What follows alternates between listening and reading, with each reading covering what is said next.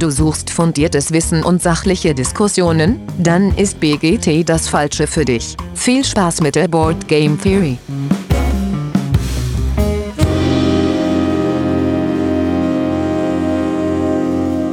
Ja, hallo liebe Hörenden da draußen an den Endgeräten. Willkommen zurück zur Board Game Theory und heute mal wieder ein Interview und zwar ja mit, äh, mit einem alten Hasen sozusagen aus der Brettspielszene. Ähm, den Kontakt hat der Lars für uns klar gemacht und so heute ist zu Gast der äh, Friedemann Friese. Hallo Friedemann.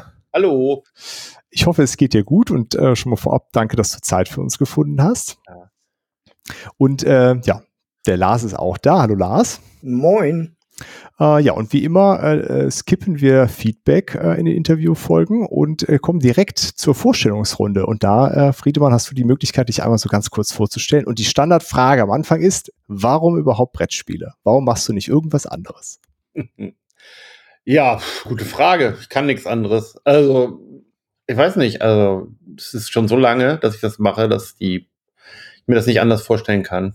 Also, ja, ich, äh, wie gesagt, Friedemann Friese, bin aus Bremen, habe meinen Verlag seit Ewigkeit, seit 92, zwölf Spiele und ja, mache da mindestens eigentlich momentan ja zwei Spiele im Jahr, bis vielleicht mal eine Erweiterung mit dazu noch und so.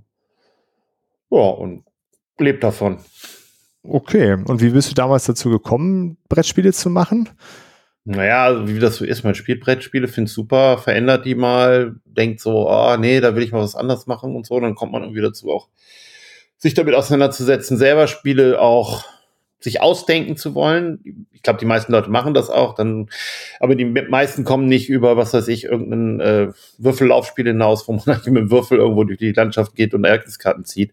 Das ist ja das, was die meisten wahrscheinlich so, womit irgendwie angefangen wird oder wo Leute ja. sich da äh, mit auseinandersetzen. Und ja, dann habe ich halt viel gespielt, dann habe ich halt auch schon Sachen erfunden, hatte da schon immer total Spaß dran. Und dann war ich in Essen 91 und da waren Leute mit Mini-Ständen und Kleinstauflagen und habe ich gedacht, na gut, also das sieht jetzt nicht so schwierig aus. Das kann man mal probieren. Und dann scheint ja geklappt zu haben. Ja. Sehr cool, ja. Kommst du aus einer spielebegeisterten Familie? Na, es wurde schon gespielt. Also es ist jetzt äh, schon, äh, dass viel gespielt wurde. Ja, wir hatten schon verschiedene Spiele und ähm, mit meiner Schwester habe ich auch viel gespielt. Mein Bruder ist nicht ganz so Spieler. Meine Mutter war auch immer dann da, aber nicht so. Hatten noch einen Familienteil in Göttingen, die hatten recht viel. Die hatten dann auch irgendwie auch Kontakt zum Wittig da und so. Und die, in Göttingen gab es ja auch eine wilde Spieleszene. Da kam dann auch mal Kontakt zu anderen Sachen auf, weil ist ja auch wichtig, dass man nicht nur das kennenlernt, was so bei den üblichen, in den üblichen Regalen steht, um es mal so auszudrücken. Also das, mhm. äh, sonst wird man ja kein Hobbyspieler. Wenn man, wenn man nur das spielt, dann äh, denkt man auch, dass es, wenn das, wenn das alles ist, dann macht das auch keinen Spaß. ja, dann kann man auch stimmt. ein neues Hobby sich suchen, das ist wohl richtig. Äh, Gut, ähm, und dann, dann gibt es immer so eine Frage, äh, hat auch die Leute in Bremen interessiert, ne, Lars? Was ist so deine aktuelle Top 3? Hast du da eine? Kannst du die benennen? Es ist so, so schwierig. Also ich ja, das habe ich mir gedacht. Immer wieder gefragt nach dem Lieblingsspiel.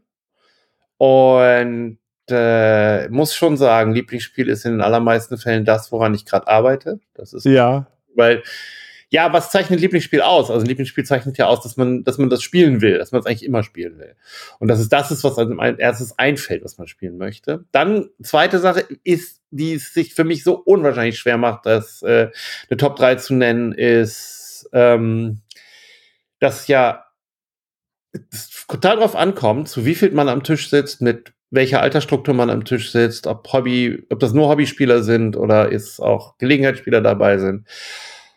Aber wenn ich äh, anders gucke, ist es so, ich spiele halt auch viel Solo. Ich habe jetzt 2018er Shards of Infinity entdeckt. Das habe ich jetzt einfach mal, zocke ich mal Solo durch, so in der Pause. Das, äh, und, aber am meisten spiele ich nach wie vor immer noch fertig als Solo-Spiel, weil auch, weil ich auch damit die App mit betreue und jetzt kommt die deutsche Übersetzung gerade, da muss ich halt auch ein bisschen noch Beta testen und so. Aber das spiele ich immer täglich. Also das ist mein wirklich meistgespieltes Spiel. Ja, und sonst ist es wirklich echt schwierig, also weil das so. Na, wir haben viel äh, Cross-Clues gespielt, weil das halt mit, mit vielen Leuten gut geht. Das ist, wäre jetzt von der Spieleanzahl her das, was man am meisten spielt, aber nicht unbedingt, weil man da nicht so viel Zeit reinsteckt. Das ist ja nicht Okay, verstehe. einen so, so äh, ne, das spielt man mal mittendurch und äh, von daher äh, bin ich da so ein bisschen schwierig mit diesen Tops, weil das so, äh, ja. Ich finde das gar nicht schlimm, Friedemann. Ich finde es immer schön, wenn als Antwort auf diese Frage nicht irgendwie drei Titel kommen, sondern so ein bisschen was anderes wie bei dir jetzt. Äh, ähm, das äh, finde ich viel interessanter als irgendwelche drei Titel, die dann so runtergerattert werden. Ähm, gut, jeder, der, ähm, also von dir hat man, glaube ich, schon mal gehört, wenn man sich mit Spielen auch so ein bisschen mehr beschäftigt. Und dann ist wahrscheinlich den meisten Leuten aufgefallen, dass dir grün gefällt. Äh, deswegen frage ich dich nicht, was deine Lieblingsspielerfarbe ist, sondern welche ist die liebste Spielerfarbe, wenn du nicht grün bekommst? Äh, Der Witz ist, dass es so schwer vorstellbar ist. also ich würde wahrscheinlich lila nehmen, wenn ich, äh, wenn ich wirklich mal in die Verlegenheit kommen sollte. Also das ist so, äh, naja, also in den Runden, in denen ich spiele, weiß das ja auch jeder. Und da Ja, ähm, klar. gibt es auch vielleicht Leute, die grün spielen würden, aber ja, die da nicht grün spielen. Okay, verstehe. Gut, aber wenn es sein müsste, dann wieder, ja? Ja. Ja, prima. Dann haben wir dich schon mal da ein bisschen besser äh, kennengelernt. Und dann, äh, ja, lass doch noch mal äh, am Anfang anfangen. Du hast gesagt, 91 warst du, äh, warst du in Essen. Äh, Mhm. Das war ja wahrscheinlich eh ganz anders als heutzutage.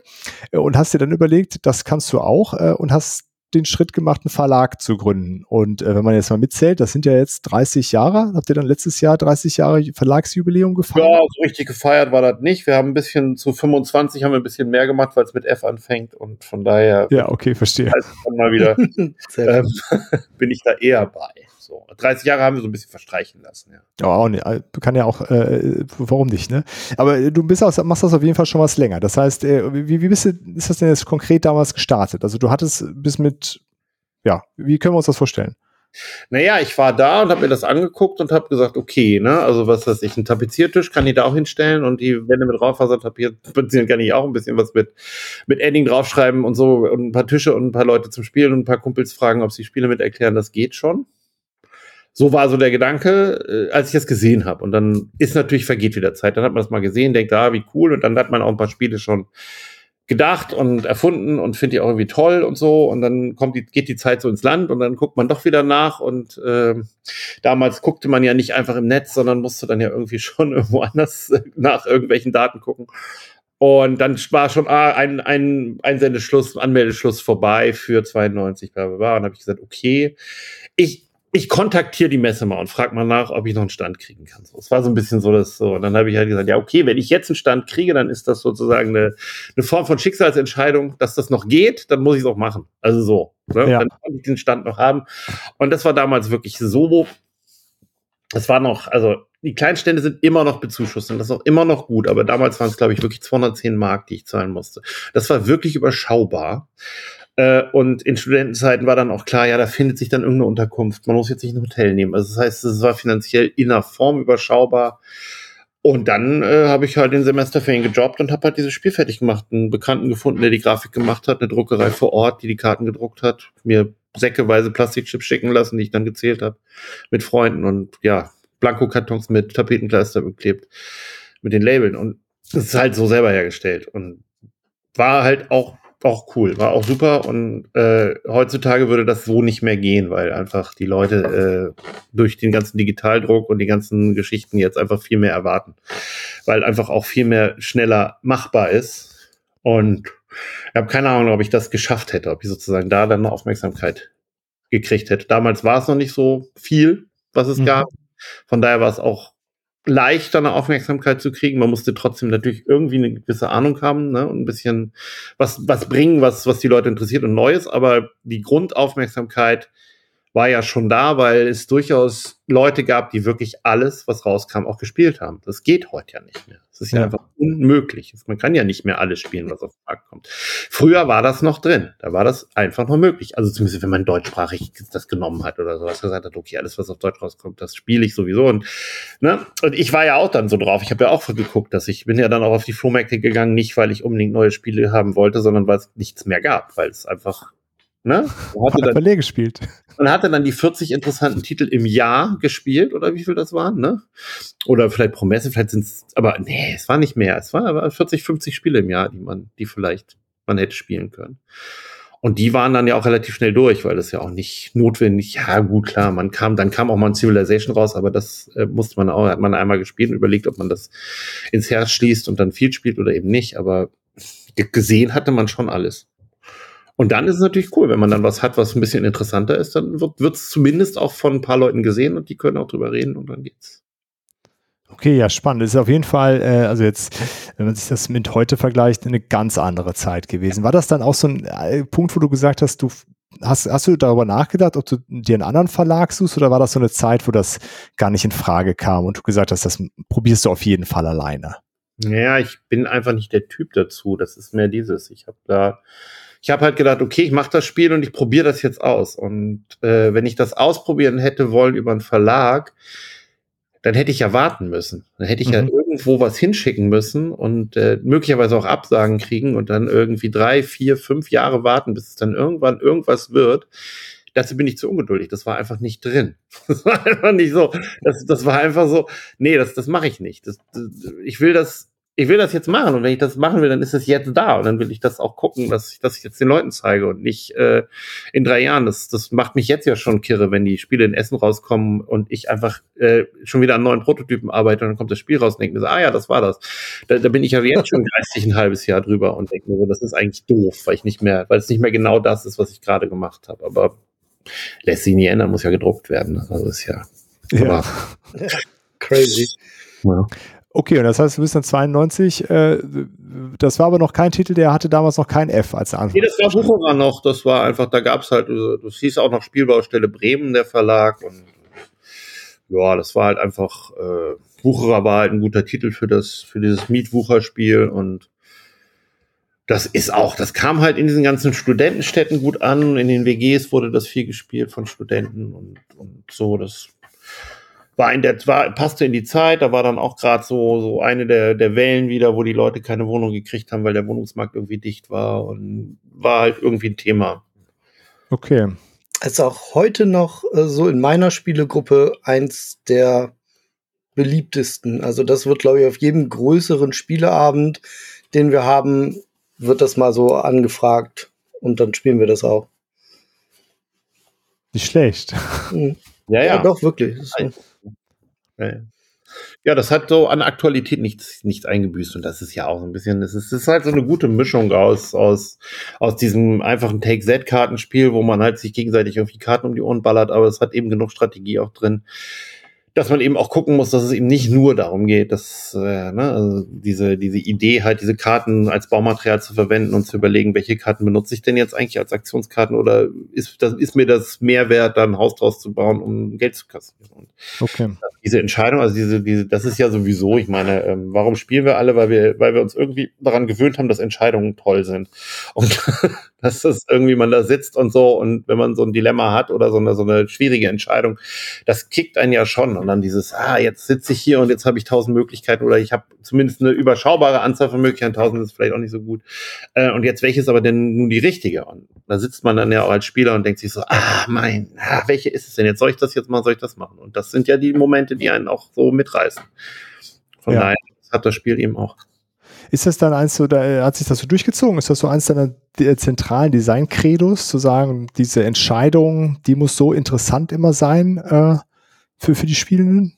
Ja, das ist so ein bisschen schwierig, weil klar, es ist total wichtig, dass die Entscheidung eine Rolle spielt, weil ich meine, es gibt so viele Spiele, da entscheidet man und am Ende äh, ist es wieder egal, wie ich mich entschieden habe. Also das ist, das geht von von Spielen wie, was weiß ich, Mensch ärger dich nicht, wo man eben nur wirft, also wo dann ja, man würfelt und dann hat man eine sehr geringe Entscheidung und am Ende hofft man darauf, dass die richtige Zahl fällt, bis aber bis hin zu total durchoptimierten Spielen, wo ich dann manchmal auch da sitze und denke, ja toll, ihr habt das jetzt so rund geballert, das Spiel.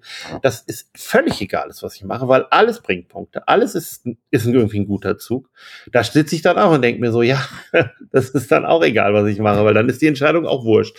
Ne? Und äh, das ist für mich momentan eher so ein Kritikpunkt an der aktuellen Szene, dass, dass die Spiele total durchdesignt sind und dann werden halt noch so ein paar Objectives reingepackt oder, oder Zwischenziele oder geheime Ziele, nur damit es wieder spannend wird, weil es eigentlich total langweilig designt wurde, weil alles, alles total glatt ist.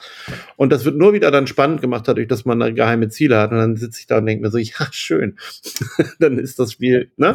Das Spiel mit geheimen Zielen kenne ich schon, das habe ich schon mal gespielt. Okay. Okay, also ein Spiel muss für dich auf jeden Fall Ecken und Kanten haben, höre ich da so ein bisschen raus. Ja, auch Ecken und Kanten haben. Ich meine, ich habe jetzt, äh, es ist ja auch so, ich habe jetzt das neue Splotter jetzt auch noch geholt, auch wenn es teuer war. Und die, die haben ja die Designphilosophie zu sagen, naja gut, äh, wenn du einen Fehler machst, bist du halt, äh, dann merkst du das halt auch. Ja. das, ist, das ist deren Designphilosophie und die sagen, ja, wenn, wenn du solche Spiele nicht spielen willst, dann darfst du ja nicht spielen. Aber dass die halten die Spiele, also mit Jerome auch drüber geredet, der findet das halt super, wenn das Spiel, das Spiel ist halt dann spannender, weil jeder Moment spannend ist, weil man Fehler machen kann. Ja. Und im Endeffekt hat er recht. Und im Endeffekt bedeutet das aber auch, dass man dann eben nicht Mainstream macht. Also das ist aber auch okay. also das, ich finde es ja auch gerade cool. Also, dass man mal Spieler, die dann, also bei Splotter weiß man, das ist auch irgendwie, da kauft man was, da weiß man, das ist anders als andere Spiele. Das hat irgendwie mhm. einen eigenen Flair und gut, jetzt sind sie fett opulent. Das müssten sie gar nicht sein, meiner Meinung nach. Sie könnten auch ein bisschen, bisschen geringer sein, aber wenn sie es so wollen. Ja, ich gucke mir die gerne an, weil die eben was Besonderes machen. Ja, äh, sehr, sehr spannend.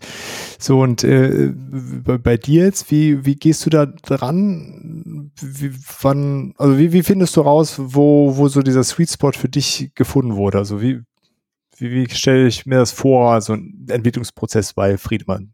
Ja, naja, ich habe dann irgendwann eine Idee und die Idee kommt natürlich über ja, verschiedene Dinge. Es kann auch mal, kann mal das Thema sein, es kann mal ein Mechanismus sein, es ist Häufig ist es stark, wenn ich ein Thema finde, wo mir sofort Mechanismus zu einfällt oder ich einen Mechanismus habe, wo ich sage, ah ja, das Thema, da wäre super dazu. Und dann, dann sitze ich halt da und versuche rauszufinden, was das Spiel will. Also es ist ein bisschen absurde äh, Formulierung, aber ähm, ich habe jetzt diesen Mechanismus, den kenne ich ja eigentlich gar nicht. Den habe ich ja gerade erfunden. Ne? Also selbst ich kenne ihn ja nicht, weil ich ja mehr erfunden. Und ähm, dann muss ich das ja testen dann muss ich gucken, an welcher Stelle hakt und an welcher Stelle funktioniert was und an welcher Stelle funktioniert was nicht. Und wie kriege ich das sozusagen fokussiert darauf hin, dass es, ähm, dass das Spiel trotzdem bei dem Thema bleibt? Weil das ist diese, ähm, es gibt diese Diskussion und ich glaube, ich weiß genau, was da passiert. Äh, es gibt dieses, diesen, diese Aussage von äh, Rainer Knizia, der sagt, er kommt immer vom Thema und viele Leute sagen, seine Themen, seine Spiele seien nicht thematisch. Und ich glaube, es ist genau das, was da passiert. Du arbeitest dran, arbeitest dran und dann irgendwann denkst du so, ja, das muss raus, weil das macht das Spiel nicht rund. Und dann denkst du, ja, aber das war doch das, was vom Thema kam. Und wenn man okay. das zulässt, natürlich als Autor, dann ist das Thema auch irgendwann weg. Ne? Dann ist ja. das Thema einfach weggewaschen. Das ist auch nicht schlimm. Also ich meine, er ist ja erfolgreich damit, aber es ist nicht das, was ich will. Und ich sitze da manchmal und denke mir, ja Mist, jetzt muss ich das ja lassen, weil das kommt ja vom Thema. Das wollte ich ja. Das ist ja gerade das, was ich ausprobieren wollte, was beim Thema ist. So, ne? Und ja, das kann dann auch mal zu Kritik führen, aber es ist dann schon so, dass, dass ich dabei bleiben will. Dass ich dann so sage, okay, das Konzept dieses Spiels ist das und jetzt versuche ich, das Beste daraus zu machen, was dieses Konzept hat. Hast du ein konkretes Beispiel von einem deiner Spiele, wo das, wo das besonders gekniffen hat? Oder ja, also die Diskussion zu Findorf war sehr lustig, weil ich äh, ich hab, ach, bin hingegangen, habe zu Findorf hatte ich diesen Mechanismus mit den äh, mit diesem Art Rondell das ist auch alles gut, das ist ja auch ganz, ganz äh, spielerisch normal. Und dann hatte ich halt die Idee, okay, es gibt diese 25 Bauwerkskarten, die thematisch zu dem Thema dann in dem Fall Finn noch passen. Und eigentlich war die Idee, ich habe diese Karten auf der Hand, gibt, gibt eine gewisse Anzahl und wenn ich die alle weggebaut habe, habe ich gewonnen. So ganz normales Ziel. Ich wollte keine Siegpunkte haben, ich wollte einfach nur Ne? Jeder ist so ein Bauunternehmer. Dann war klar, okay, es gibt dann, ne, weil das ja, per Zufall vielleicht ein bisschen schlechter ist, dass man, dass die Kombos nicht so gut passen, dass man ein bisschen noch draftet und so. Und dann kam das irgendwann raus, ich sagte, nee, das funktioniert nicht, weil das einfach vom Thema nicht passt, weil wenn einer mit seinen Gebäuden fertig ist, ist Findorf ja noch nicht fertig gebaut weil dann noch nicht alle Gebäude gebaut sind, die im Spiel sind, weil ja nur einer fertig ist. Und das fühlt sich irgendwie doof an. Und dann musste ich das ändern und dann musste ich doch zu einer Siegpunktwertung kommen. Aber ich wollte von diesem Ziel nicht wegkommen, dass ich gesagt habe, okay, dann gebe ich halt jedem dieser Gebäude 50 Siegpunkte. So. Und wenn das gebaut, wäre egal wie teuer das Gebäude ist, egal was es bringt, egal was es ist, ist es 50. Und dann war die große Problematik, die Gebäude so anzupassen, dass es okay ist fürs Spiel. Ne, dass eben nicht diese 50 zu leicht zu erreichen sind, so. Und dann habe ich rausgefunden, okay, wenn man Gebäude macht, die zwar teurer zu kaufen sind, dann haben die aber eine bessere Sonderfunktion. Das heißt, wenn ich die am Anfang des Spiels kaufe, dann habe ich einen guten Vorteil im Spiel. Das heißt, es lohnt sich, die zu kaufen, auch wenn ich weniger Rohstoffe dafür ausgeben muss, als für so eine, ja, für so eine kleine Schule oder sowas, die aber nicht so einen Vorteil bringt. Und dann habe ich beim Spiel rausgefunden, okay, dann, wenn, wenn man das Spiel gewinnen will, sollte man am Anfang sich ein paar Gebäude rauspicken, die, die man wegen der Funktion kauft. Und am Ende kauft man dann natürlich das Billigste, was da ist, weil es bringt ja alles, alles gleich vier Siegpunkte. So. Und dann kamen die Kritiken. Er meinte, irgendjemand hat auch gesagt, der, der, äh, der Friese wäre zu faul gewesen, dafür andere Werte auszurechnen. Ich so dachte, ja, danke. Es war echt schwer, das Spiel zu designen und die 50 zu lassen. Äh, und es gibt Leute, die das wirklich doof finden. Die finden das richtig blöd, dass alle Karten gleich viel sind. Und ich habe das Gefühl, ich habe denen auch ein bisschen was weggenommen. Ich glaube, die Leute haben über diese ganzen Siegpunktspiele das so, die haben so ein Skill, ja, mhm. Äh, Mikro, Mikro äh, diese, ähm, auf, auf Mikropunkte zu organisieren. Ja, ja. Und ich habe denen das einfach weggenommen. Ja, ich glaube, die sind einfach angepisst, dass ich denen das weggenommen habe. Ja, dass sie das jetzt nicht mehr dürfen. Die müssen jetzt nicht die Karten gegeneinander vergleichen, sondern scheiße, die sind alle 50. Ja, also die, ich habe denen sozusagen einen gewissen Spaß darin genommen. Ich finde es entsetzlich, dass ich diese Siegpunkte mal ausrechnen muss, sondern ich will halt spielen. Ich will ja diese Entscheidung machen. Ich will ja nicht ausrechnen, welche die beste Entscheidung ist, sondern ich will mich entscheiden und dann rausfinden, ob es das ist. Deswegen bin ich da so ein bisschen scheinbar auf Leute geprallt, die das, äh, die mir das übel genommen haben. Ja. Und ich fand es interessant. Und das Spiel ist, es kommt gut an und es gibt genug Leute, die es super finden, da bin ich jetzt, ne? Aber ich war echt überrascht. Ich war wirklich überrascht, dass es so Leute gab, die gesagt haben, nee, das mit den 50 ist doof, ja? Wo ich immer denke, ich verstehe euch nicht, weil ihr, ihr akzeptiert in Spielen Karten, also Siegpunktplättchen, die kosten keine Ahnung 10, ja? Und das erste bringt 12 Siegpunkte, das zweite bringt 10 Siegpunkte, das dritte bringt 8 Siegpunkte, ja? Total unfair. Das erste Plättchen ist viel, ne?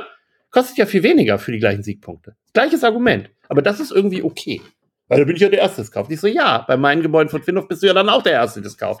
Wenn, ne, wenn das gleiche Siegpunkt und weniger kostet. Wo ist der Unterschied? Ich verstehe es einfach nicht. Ich stehe da ne, vor und denke mir so, was ja. habe ich getan? Aber gut, ich meine, das äh, ist ja meine Entscheidung, nicht, nicht voll Mainstream zu sein. Ne? Ja, gut, und ja. wenn es ja trotzdem gut ankommt, dann passt es ja. Aber Lars ja. hatte auf jeden Fall auch noch, noch eine Zwischenfrage dazu.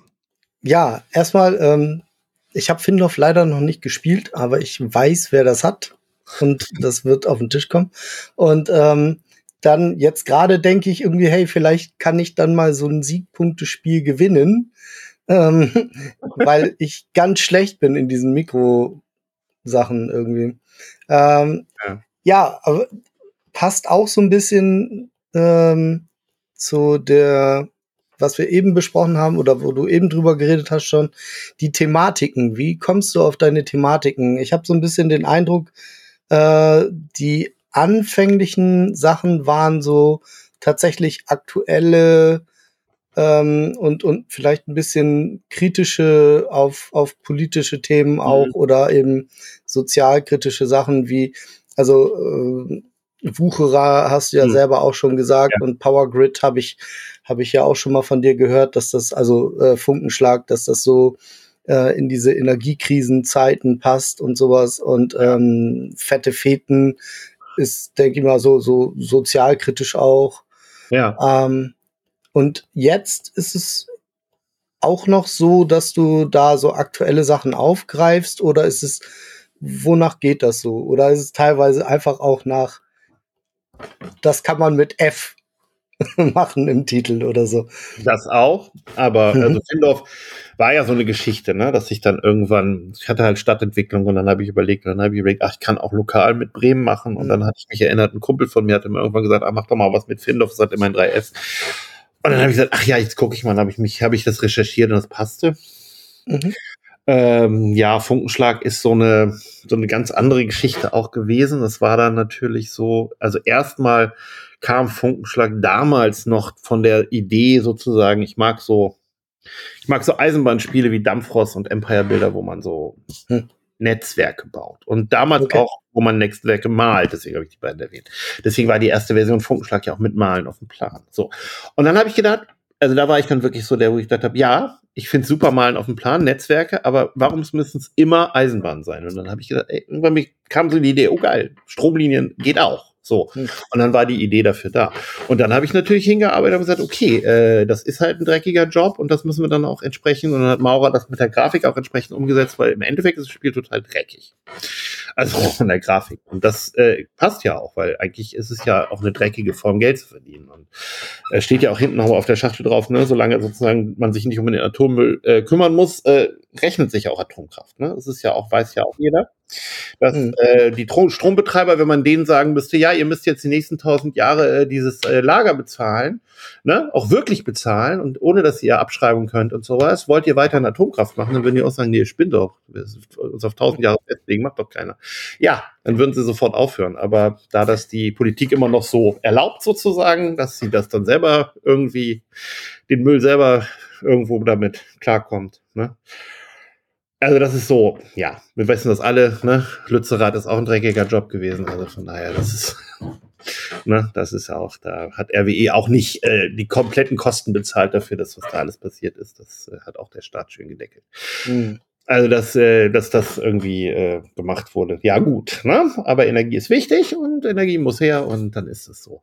Ja, da kann man was zu sagen. Und nach Funkenschlag war dann aber auch so ein bisschen äh, kam dann auch fiese Freunde, fette Feten hoch, weil ich mich mit Marcel da auch unter, mit dem ich das zusammen gemacht habe. Wir haben äh, viel miteinander gemacht in der Zeit, hatten, waren auch gemeinsam äh, bei, bei Bruno Faiduti auf der, in seinen französischen Treffen da und haben da auch viel erlebt. Und es war in meiner Leben, in, von meinem, in meinem Leben passierte auch viel so in äh, Freundschafts- und Beziehungsebene und da passte das ganz gut rein und da hatten wir dann total Spaß dran. Und ich hatte Spaß dran, nach Funkenschlag, äh, nach so einem Wirtschaftsspiel, so einem Spielerspiel mal was zu machen, was wieder thematisch war. Und äh, fiese Freunde Fette Feten ist ja 100% Thema. Das ist ja, äh, ne, das kommt ja, äh, geht ja ohne das Thema gar nichts.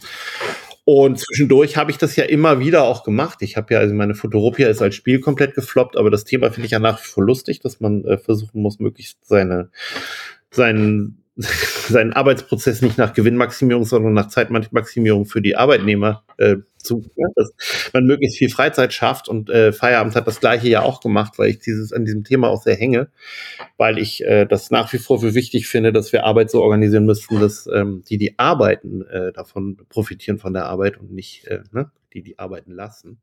Aber das ist eine das ist schon so böse links, aber gut. Äh, ja, und äh, da komme ich halt immer wieder hin. Ne? Also das, das ist auch was. Äh, und das hat mir auch bei Fayum zum Beispiel gefallen, auch wenn man da alles natürlich als den Pharao macht. Ich habe das dann noch ein bisschen reingeschrieben, aber das hat mir auch sehr gut gefallen, dass es eigentlich keinem was gehört. Ne? Also bei Fayum baut ja jeder die Struktur und wenn es, dann kommen auch immer so Leute, ja, und dann ist das meine Stadt. Ich so, nee, deine Stadt ist das garantiert nicht mehr. Du hast sie mal gebaut, aber die steht da jetzt. Und ich kann die gerne nutzen, weil du hast sie da hingebaut. Also so, ne? Das ist so, äh, das fand ich auch immer ganz charmant an Fayum, dass das so, so, so, so ein Element hat.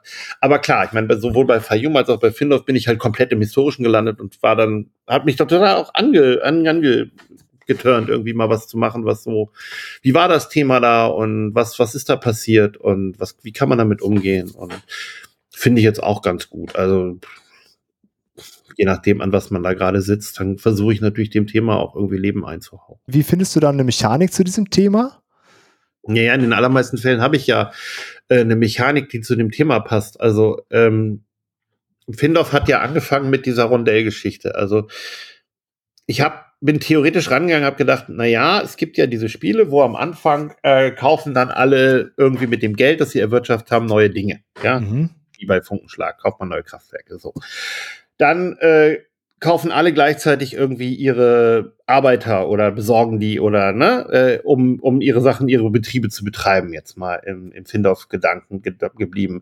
Dann kaufen sich alle ähm, noch neue Produktionsstätten. Also nee, das erste war nämlich was anderes noch, genau. Und dann produzieren alle mit ihren gekauften Produktionsstätten. Und das war für mich so klar, dass dann jemand, der mehr Geld hat, kauft am Anfang bessere Dinge, um seinen Prozess zu, zu, zu optimieren. Wer mehr Geld hat, kauft mehr Leute. Wer mehr Geld hat, kauft mehr Produktionsstätten.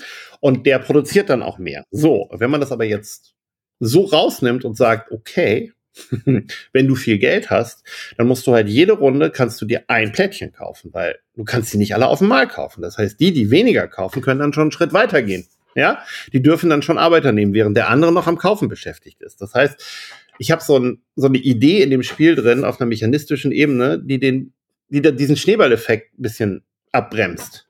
Weil okay. eben nicht mehr der, der viel Geld hat, das alles auf Mal ausgeben kann, sondern das Ausgeben wird in Zeiteinheiten unterteilt. Das heißt, der, der viel Geld hat, braucht auch leider ein bisschen mehr Zeit, um das Geld auszugeben. Das heißt, ich krieg so ein, so ein bisschen dieses, diesen Schneeballeffekt kleiner. Und das war sozusagen der Ansatz. Und dann habe ich überlegt, was, was für ein Spiel kann ich damit machen? Und dann war ich halt bei Stadtentwicklung Mittelalter, habe dann in Bremer, Bremer Innenstadt geguckt, habe da nichts gefunden. Dann wollte ich schon ins Frauenquartier gehen, weil es auch mit F anfängt. Und dann habe ich in Findorf halt gesehen, Industrialisierung, was ich ja auch ein schönes Thema finde. Habe ich ja auch mit Funkenschlag, im Prinzip bin ich da ja auch drin, ähm, gefunden, dass das da super passt. Und dann habe ich das da halt reingebaut. Also dann passte das beides zusammen. Dann passten die Gebäude von Findorf ganz gut zusammen zu diesem Mechanismus. Dieses ne, Engine Buildings. Und es ist nach wie vor drin. Es ist nach wie vor so, dass, dass eben Leute nicht so super schnell werden können. Und ja. Ich meine, es gibt Leute, die behaupten, man müsste als allererste Spieleaktion in dem Spiel auf jeden Fall die, das Plättchen kaufen, womit man zweimal kaufen kann. Ja, es ist eine gute Aktion, aber es ist nicht die einzig gute Aktion als erste Möglichkeit. Also ich, ich habe alles Mögliche ausprobiert und äh, da geht vieles. Aber klar, auch da haben wir das gehabt. Das war eigentlich auch sehr lustig. Das hatten wir in der Testspielrunde, dass dann ähm, dass alle den gleichen Gedanken hatten und alle gleich gespielt haben. Und ich meinte dann irgendwann so, ja, wenn ihr jetzt alle immer dasselbe macht, dann gewinnt der Startspieler, weil er immer vorne ist. Na? Okay. Und dann müsst ihr dem Spiel bitte keine Schuld geben. so, ne? Und dann habe ich das bei einer anderen Spielrunde eben auch erlebt. Und ich so, ja, ihr macht immer alle dasselbe. ihr, habt, ihr habt Möglichkeiten in dem Spiel. Warum macht ihr alle das, was der andere vor euch gemacht hat? Ich meine, ihr habt doch schon tausend Spiele gespielt. Das war bei, ist bei keinem Spiel gut. Ja. das nachzumachen, was der vorher macht, weil im Normalfall äh, bringt es nichts, ne? weil der andere ist halt immer vor einem. Wenn, wenn du das machst, ist der andere immer vor dir. Das ist ja. halt, kannst du nichts gut machen. Ja, ja. Das Aber ist manchmal das, was einen auch wahnsinnig macht, die Spieler. Dass man dann weiß, okay, und dann sitzen die da und spielen das und denkst du so, wie kommt ihr auf den Gedanken, dieses, dass das gut wäre, was ihr da gerade macht? Aber gut. Aber das ist ein gutes Stichwort, Friedemann, mit, äh, mit ja. Testspielen. Also, äh, wie, wie sieht das aus? Also, ich habe jetzt auf jeden Fall schon gelernt von verschiedenen anderen Sachen, die ich auch gehört habe. Testspielen ist auf jeden Fall wichtig. Und du hast es ja jetzt auch schon gesagt, aber ab wann sagst du denn, ist deine Idee bereit, die zu einer Testgruppe zu geben? Oder wechselt das, dass du das wieder alleine für dich spielst? Wie gehst du da vor? Ja, es ist, ähm, der wichtigste Moment ist ja der, dass man eine Idee hat und in der Lage ist, sich vorzustellen, äh, wie das als Material aussieht. Also manchmal habe ich einfach nur eine Idee für so ein Spielgefühl und ich habe überhaupt keine Ahnung, ob es Karten, Plättchen oder sonst was sein soll und dann wird das meist auch nichts, weil ich da dann nicht weiß, was ich machen soll. Und manchmal habe ich auch eine Idee und sitze dann da und überlege, ah, wie, wie, wie, wie komme ich überhaupt dahin, dass ich was habe, was ich verändern kann. also, ne? Okay. Kriege ich das überhaupt einen Kartenstapel hin? Wie kriege ich überhaupt ein Spielbrett hin? Wie, wie viel Felder? Es ist ja so bitter, man hat eine Idee für ein Spiel und weiß auch ungefähr, wie es laufen soll. Also, was weiß ich. Und äh, zum Beispiel der Funkenschlag, wie viele Städte soll der Spielplan haben? Also wenn man das allererste Mal sich Funkenschlag ausdenkt, dann hat man doch überhaupt keine Ahnung, wie viele Städte so ein Spielplan haben soll. Also die Urversion von Funkenschlag ist auch bis 20 Städte gegangen. Ähm, und die Stufe 2 fing bei sieben, bei zehn Städten an. Inzwischen ist es bei sieben, weil das einfach ne, durch das Testen viel besser geworden ist. Hm. Und dann sitzt man da und weiß einfach, wie groß wird der Spielplan aus. Das heißt, ich mache mal Spielplan mit Hexfeldern. Ja, wie viele Hexfelder nimmt man? Wie groß muss eins sein? Muss es eine Kantenlänge von zwei Zentimeter, drei Zentimeter haben? Ne? Also so, meine Spielplangröße ist bei mir einfach. Hier nehme ich einfach, äh, nehme ich einfach ein paar alte Spielpläne, meistens irgendwelche Funkenschlag oder sonst was. Ne? Die sind immer die gleiche Größe. Da weiß ich ungefähr, wie groß ein Spielplan sein muss. Aber wie groß das Feld ist, weiß ich ja immer noch nicht. Mhm. Und das ist total schwierig. Und wenn ich das dann aber erstmal habe, dass ich irgendeine Idee habe, wie ich was ausdrucken kann und dann dann wird das getan und dann äh, kann ich das auch erstmal gegen, gegen mich selber spielen. Weil dann kommen natürlich schon so, oh ja, das ist ein bisschen viel Geld oder ein bisschen wenig Geld oder zu viele Einheiten, zu unübersichtlich oder zu wenig. Ne? Meistens ist es zu groß. Also äh, zu wenig hat man eigentlich selten. Meistens nimmt man zu viel. Ähm, das, die Kalkulation später macht es dann auch noch mal äh, aus, dass man sagt, oh, mit so viel Material wird das nichts werden. Aber es ist okay. Ähm, aber meistens ist es schon auch so, dass ich dann sage, ja, äh, ich habe jetzt auch keine Lust, äh, auf dem Spielplan so äh, eine Stunde auf dem Spielplan gucken zu müssen, um überhaupt rauszufinden, wie ich gerade stehe. Da muss es ein bisschen weniger sein, wenn das der Fall ist. Ne? Also wenn ich dann drauf gucke, also ich möchte es halt auch ein bisschen, bisschen, ja, ich möchte halt die Sachen auf den ersten Blick sehen. Weil, wie gesagt, ich möchte mich entscheiden und nicht andere Dinge am Spiel als wichtig haben, sondern es soll der Mechanismus sein, der, der spannend ist. Ja, und dann macht man das und dann wird möglichst baldigst getestet, aber kommt auch aufs Spiel an. Und äh, dann, ich habe jetzt wieder so eine Phase, wo ich mit dem Prototypen gerade gar keine Lust habe zu testen, weil ich weiß, da ist ein Fehler drin. Also da ist eine Sache drin, die Spiel schon ziemlich weit, aber es fehlt halt noch was so an einer Stelle. Oder es hat noch so eine, so eine Situation drin, die mir nicht gefällt am Spielende. Ja, und dann muss ich jetzt mich hinsetzen. Habe jetzt auch beschlossen, dass ich diese Woche mich damit auseinandersetze, dass jetzt täglich spiele. Und jetzt kommt die große Frage, ob ich die Zeit investiere, dann Computermodell zu, zu schreiben das ist aber immer so, das dauert immer zweieinhalb Tage, intensivst Arbeit, dass man da so ein, ja, so ein grobes Modell, das reicht ja. Ne? Und dann, dass man mit Klick irgendwie, ne, das, das, das sieht dann nicht aus wie ein Spiel, sondern man klickt dann irgendwie so eine Anwendung rum. Aber dann ähm, mache ich wenigstens auch nichts falsch, weil das ist momentan auch mein Problem. Das sind dann so diese Sachen, habe ich dem jetzt sein Einkommen gegeben oder nicht? Also ich spiele dann ja mit vier Spielern gegeneinander. Ne? Simuliere das. Und dann sitzt man da und denkt sich so, scheiße, jetzt kann ich den Test nochmal von vorne anfangen, weil ich weiß nicht, ob der bezahlt hat oder nicht, oder ob der, oder ob der noch drei Aktionen hat, er schon drei gemacht oder zwei. Und dann, ja, das funktioniert ja als Test nicht, wenn, wenn, wenn ich, ne? ja. wenn ich einen äh, benachteilige, indem ich ihm eine Aktion weniger gebe. Ne? Und das macht der Computer dann sicher. Der zählt wenigstens ordentlich mit. Ah, okay. Ne? Okay, das ist auf jeden Fall das erste Mal, dass ich davon höre, dass jemand ein Computermodell dazu entwickelt. Ja, Blada, ich habe mit, Vladja da unterhalten, dem, dem Blada Schwartil von ne, Suzy Aegis und, und, und äh, Galaxy Trucker und Codenames und und er meinte, naja, das, äh, bevor er das Spiel, er bastelt total ungern. Und er meinte halt, bevor das Spiel auf den Tisch kommt, hat er schon 800 Mal im Computer gespielt. okay, oh, yeah. nicht schlecht. also der ist da extrem. Das kann ich gar nicht. Ich will das natürlich viel früher sehen, wenn die Leute darauf reagieren. Ja. Weil natürlich ist das total wichtig. Dann kommt auch irgendein Testspieler letztens wieder an, oh, tut mir leid, dass ich es gemacht habe und so. Ich so, nee, das ist ja genau richtig, weil ich hätte das nie gemacht. Das war so, so dämlich. Aber ich, ich, es muss, es gibt diese Leute, die machen diesen dämlichen Zug und der darf eigentlich nicht, ne? Und er ja. muss offensichtlich dämlich sein und nicht, ne? Man muss sich nicht, nicht das Gefühl haben, dass ein toller Zug ist äh, weil sonst machen die Leute. Wenn es mal einer macht auf tausend Spiele, ist nicht schlimm, aber wenn die Leute das Gefühl haben, das ist eine gute Idee, das und das so zu spielen, und es ist überhaupt keine gute Idee, das so zu spielen, gut, dann kann man natürlich auch ein Spiel draus machen, aber im Endeffekt möchte man ja doch ein bisschen die Leute auch beim ersten Mal spielen leiten, dass sie schon das Spiel so spielen, dass sie Spaß dran haben, weil wir wissen ja alle, der Markt ist zu voll mit Spielen und die Leute spielen das Spiel nicht ein zweites Mal, wenn sie beim ersten Mal nicht schon Spaß gehabt haben. So. Das ist leider das, was wir tun, dass ich tun muss, bedenken denken muss. Ich kann jetzt ja nicht die Leute sozusagen sagen, ja, wenn ihr das fünfmal gespielt habt, dann wird's richtig gut. Das mhm. ist Quatsch. es gibt so Spiele, aber leider, ja. Ist das in der letzten Zeit, ist das, hat das sich geändert über die Zeit, sowas? Konntest du das früher noch eher machen? Ich glaube, früher war das mö besser möglich, ja. Es gab bestimmt, äh, es gab dann schon Leute, die gesagt haben, ja, das die, die Spiele von dem, die muss man eh dreimal spielen, damit das dann irgendwann, ne, und so. Und ich habe das Gefühl, es wird schwieriger, das zu machen. Weil okay. ich bin ja auch so. Ich meine, pff, ich habe mal durchgerechnet und es kommt ungefähr hin, wenn ich das mit allen Spieleveranstaltungen und allen Prototypen und allen Sachen, die ich mit Kollegen und sonst was spiele. Ich spiele mindestens pro Tag ein neues Spiel im Schnitt. Ja. Und das, also ich komme bestimmt auf 365 im Jahr, da bin ich ziemlich sicher. Also 300 ist auf jeden Fall Minimum, da bin ich ganz, ganz sicher. Ob ich jetzt wirklich die 365 schaffe, weiß ich nicht, aber es ist ungefähr drumherum.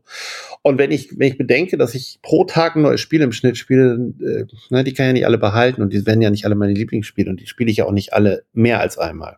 Ja. Ne? Und da bin ich natürlich auch, ich bin ja selber total hart, ne? Also ja. teilweise brechen ja auch Sachen ab. Wenn dann alle so am Tisch sitzen und sagen, naja gut, das, damit wollen wir unsere Zeit gar nicht ne, verbringen.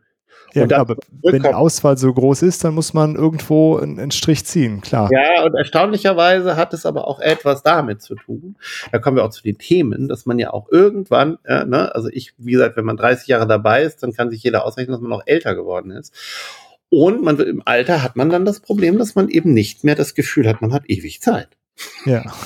also es ist einfach leider wahr. Es ist leider wahr, dass man äh, das eigene Ende äh, vom eigenen Ende weiß. Also die Jugend ist ja das, der Vorteil, dass man in der Jugend das Gefühl hat, man ist un unsterblich, das ist auch toll.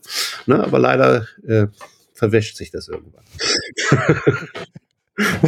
Da hätte ich, könnte ich auch noch mal kurz reinhaken. Ähm, mit, mit was für Leuten spielst du dann die Spiele? Also ist es so bei den Testspielern, wie variabel ist das bei dir? Und ähm, so deine, deine Spielgruppen, mit denen du jeden Tag ein neues Spiel praktisch spielst, wie setzt sich das zusammen? Also ich habe zwei feste Spieleabende, aber man muss natürlich auch ehrlich gestehen, äh, dass wir alle älter geworden sind. Das heißt, ähm, ich habe früher mit Leuten meines Alters gespielt, ich spiele immer noch mit Leuten meines Alters. Und ich kann, manchmal habe ich einfach die Befürchtung, dass das mein Werk verändert. Also das ist so, ne? Das ist so dieses. Aber auf der anderen Seite, ich versuche natürlich auch auf Spiele treffen. Entsprechend auch äh, ne, Leute zu treffen, die dann, äh, das finde ich auch immer gut, wenn ich dann ne, Leute habe, die dann auch äh, auch Spiele anschleppen, von denen ich noch nie was gehört habe. Das finde ich auch total toll. so, ne? Wo ich einfach dachte, oh, das muss auf irgendeinem, keine Ahnung, Crowdfunding passiert sein oder muss sonst woher gekommen sein, was überhaupt nicht in meinem, äh, ne, in meiner, äh, meinem Newsfeed irgendwie drin ist oder so, was ich mitkriege. Aber leider ist es ja auch so, dass auch die Spielewochenenden, die man fest hat, da trifft man sich auch mit den Leuten und da fährt man ja auch gerne hin, weil man die Leute trifft, die man ja schon seit Jahren da trifft. Mhm, also klar. Das, äh, bedingt sich schon. Also der ähm, Corona hat ein bisschen für mich diesen äh, Kontakt zu den der jüngeren Generation leider ein bisschen äh, erschwert gemacht und hat, hat, hat, hat auch zu so, einer, zu so einem gewissen Bruch geführt und ich hoffe, dass ich das wieder aufhole und ich versuche dieses Jahr auch wieder nach Amerika zu fliegen zu dem Gathering of Friends von Ellen Moon wo dann immerhin 400 Leute kommen und da sind ja auch immer wieder genug nachwachsende junge Menschen und ja, in Göttingen auf dem Redakteurstreffen war es dieses Jahr eben auch überraschend, dass, dass ganz viele von den Alten nicht da waren, weil die Verlage natürlich gesagt haben, ja, zu so einem Fortbildungstreffen äh, schicken wir natürlich die Neuen. Ne? Und da war das so, wo ich dachte, hoch, hier sind 70 Prozent Leute, die ich noch nie vorher gesehen habe. Und das war auch gut natürlich, aber es war auch, äh, ne, es ist schon Deswegen, also das war, war mir vorher nicht so klar, dass das auch wichtig ist, dass man die Altersstruktur seiner Spieltester auch noch mal ein bisschen äh, betrachtet. Auf der anderen Seite ist es natürlich auch interessant, weil früher habe ich mir gedacht, ne, wenn irgendjemand erzählt hat, ja, oh, das man muss man ja darauf achten, auf die ähm, Textgröße, auf den Karten, dass das jeder lesen kann. Und dann habe ich gesagt, ja, wieso, ich kann das lesen, egal. Ne? Inzwischen würde ich auch sagen, ja, wenn ich selbst Brille das nicht schaffe, das zu lesen, ist die ist es doch zu klein. Ne?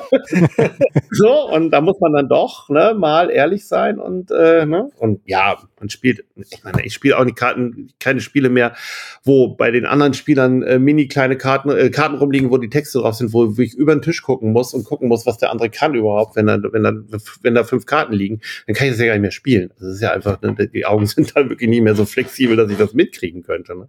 Deswegen spielt man auch schon andere Sachen einfach per se schon, weil man denkt, naja gut, äh, lieber was, was man hier auf dem Tisch alles hat und sieht. Ja. ja. Das ist, das ist dann einfach, da muss man halt mit leben. Ne? Dafür habe ich einen ist großen deine, Ja. Ist deine, deine feste Spielegruppe, mit der du diese zwei Spieleabende in der Woche hast, sind das auch die Leute, die deine Spiele testen? Okay. Hm. Das sind zwei verschiedene Gruppen, ne? Also die überschneiden sich auch nicht. Ja. Außer mit mir, ja. Ja. Und wir treffen uns schon mal auch so nach der Messe einmal im Jahr, treffen wir uns mit allen beiden Gruppen, einfach weil wir das Spiel feiern, also es feiern wollen, dass es raus ist und so, oder die Spiele. Aber sonst haben die nicht viel miteinander zu. Ja, so doch ein bisschen kennen die sich auch untereinander, aber eigentlich sind es getrennte Gruppen. Mhm. Okay. Hast du darüber hinaus noch andere äh, Spielgruppen, wo du das dann mal testest, um irgendwelche Dinge rauszufinden, die die nicht finden? Ja, also ich habe natürlich diese Spielewochenenden und äh, habe auch ja äh, mit dem Henning Kröpke eine Redaktion. Der kriegt dann ja auch die Sachen, wir sehen uns ja eigentlich nie. Also ich schicke ihm die Sachen ja dann rüber und dann äh, kriege ich ein Feedback und habe jetzt auch ihm letztens irgendwie was geschickt und dann haben die das am Wochenende gespielt, meinte, ja, ja, können wir machen. Finde ja gut, ne, müsst ihr dran arbeiten, aber Das planen wir jetzt auch für den Herbst noch mit ein und so. Und äh, haben sie gespielt, fanden sie gut. Und klar, die Familie will ich jetzt nicht so sehr dafür einspannen, auch wenn mein Sohn, glaube ich, das. Ach, der findet das schon toll. Der will auch immer die Sachen testen. Der will auch wissen, woran ich gerade arbeite. Aber ich finde, das ist keine guter, also professionell äh, als Beruf ist es kein guter Ratschlag, mit dem, mit meinem zwölfjährigen Sohn da irgendwie seine Meinung damit einzubinden. Das, ähm, das kann und können wir ein bisschen später machen, wenn er ein bisschen älter wird, wenn das, wenn das, ne, wenn das sich einfach, also aktuell ist es immer einfach noch dieses Vater-Sohn-Verhältnis, wo, ne, wo einfach viel zu viel Persönliches noch mit reingeht, was ja. einfach für, für, den, für das Spiel nicht notwendig ist und dann doch lieber meine Testspieler da bin ich auch ganz froh, dass ich weiß, wer wie tickt und dass ich weiß, auf welche Ratschläge ich äh, deutlich besser achten muss als auf andere und auf welche ich an welcher Stelle auch sagen muss, nee, das ist jetzt eine Geschmacksfrage und den Geschmack teilen wir halt nicht und deswegen äh, werde ich auf den Punkt jetzt nicht eingehen. Das sage ich auch ganz offen und sage, ja, das, das würde mich zu einem Spiel führen, das ich gar nicht mehr machen will und das wäre nicht mehr mein Spiel. Ja. Ja. Äh, wie, wie viel würdest du sagen, äh, gibt dir dein eigener Verlag dir die Freiheit, das auch zu tun. Weil ich stelle mir jetzt so vor, wenn du, äh, wenn du als äh, Autor unterwegs bist, der das an andere Verlage abgibt, äh, hättest du diese Freiheit, würde ich jetzt behaupten, vielleicht gar nicht so. Ist das, ist das so? Oder da, kannst du die, ja? Also das ist natürlich, habe ich die Freiheit, ähm, also ich war jetzt gerade am, am, Wochenende im Fernsehen und die Moderatorin fragte mich so, ja, wie, wie werden denn Spiele raus? Wie wird das denn entschieden? Wie entscheidet der Verlag? Und ich so, naja, ich entscheide das. so, äh, grob gesprochen. Aber bei anderen Verlagen ist es halt schon so, da muss man in eine Redaktionskonferenz und da muss man dann bestehen. Ne? Und dann kommt, kommt irgendwann auch der Redakteur zu einem und sagt, ja, ich war, wir waren jetzt in der Redaktion, wir haben es abgelehnt, ich kann auch nichts machen. Ne? Also wir hatten dann vorher schon dran gearbeitet und dann wird es nichts und so. Also das ist der erste Punkt, der mich ja auch so ein bisschen anfrisst, weil ich denke, naja, bei, ähm, ich weiß jetzt bei den Spielen, die ich selber mache, dass sich die Arbeit, die ich reinstecke, sich auch lohnt, weil es wird dann ja auch gemacht. So, das ist das für mich der wichtigste Punkt ähm, die Freiheit ist ja immer die Frage. Ne? Also ich meine, es ist ja schon so, dass ich davon lebe und es ist ja auch schon mein Unterhalt. Und es muss ja auch dafür dienen, die Familie mitzuernähren. Ich meine, ich bin nicht der Einzige, der Geld verdient in der Familie, aber äh, es sollte ja trotzdem, äh, ne? also ich kann ja nicht nur Projekte machen, die nichts bringen. Mhm. Ne?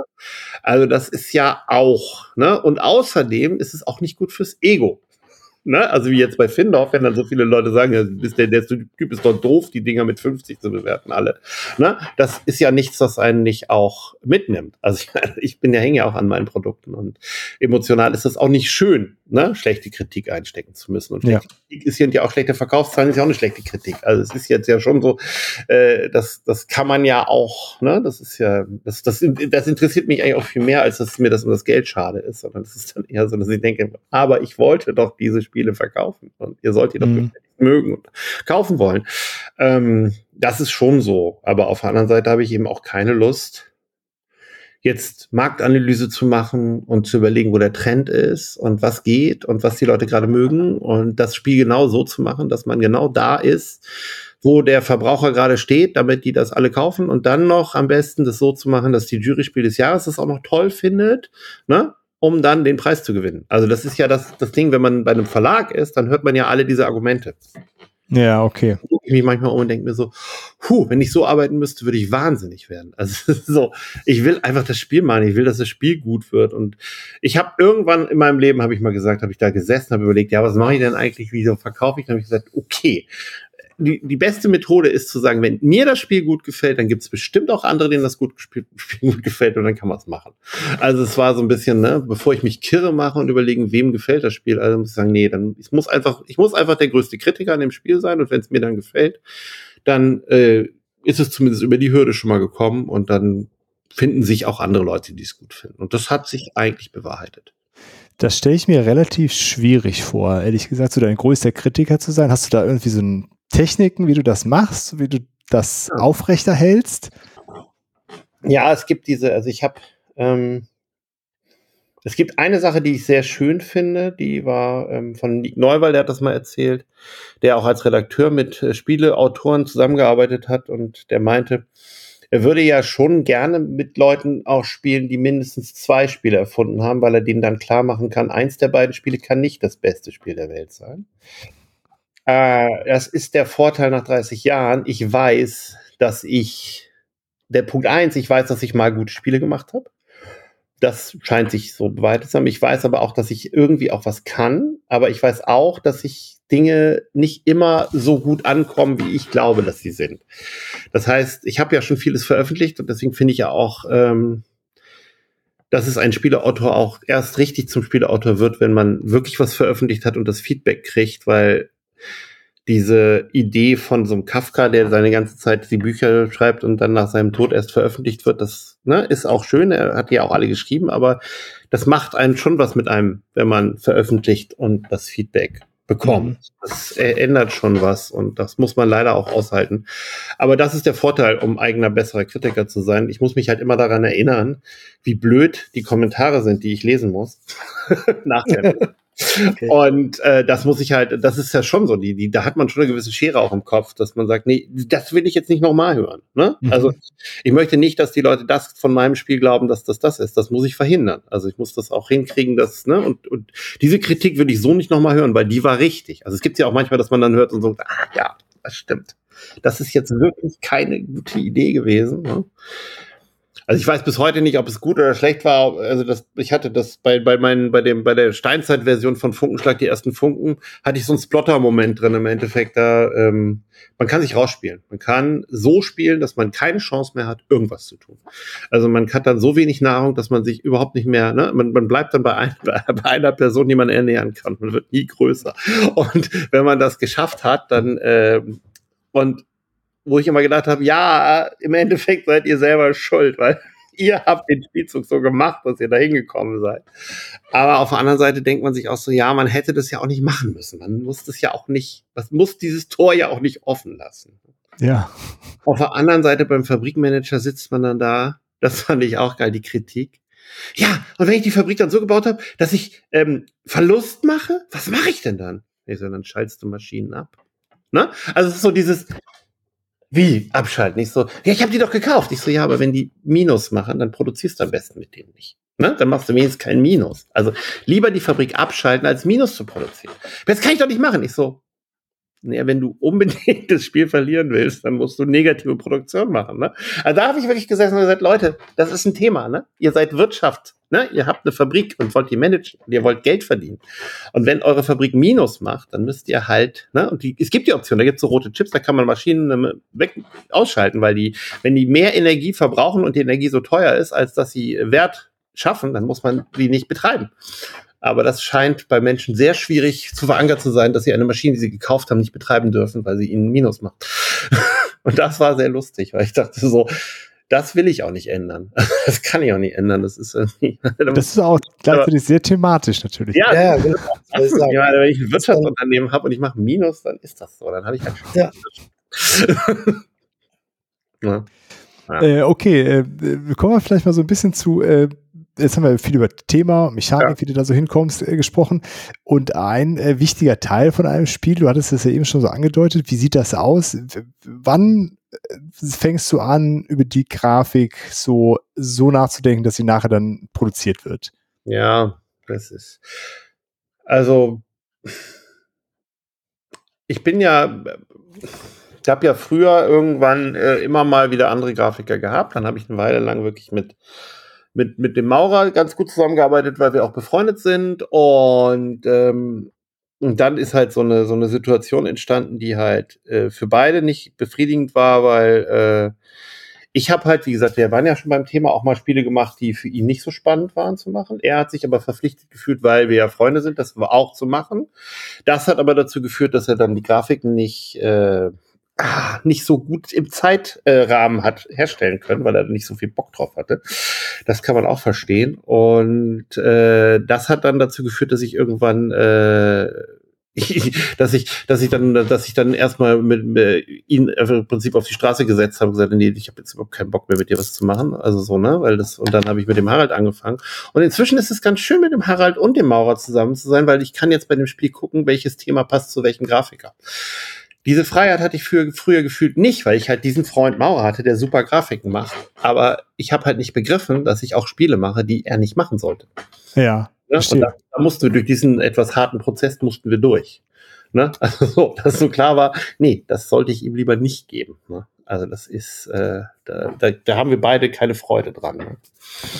Und dann äh, bin ich inzwischen da ganz zufrieden. Jetzt geht's. Und dann, ja, wann passiert das? Also ich meine, klar, das, äh, es gibt verschiedene Gründe, warum es passiert. Einmal ist das Spiel fertig, das andere ist aber äh, die Messe naht.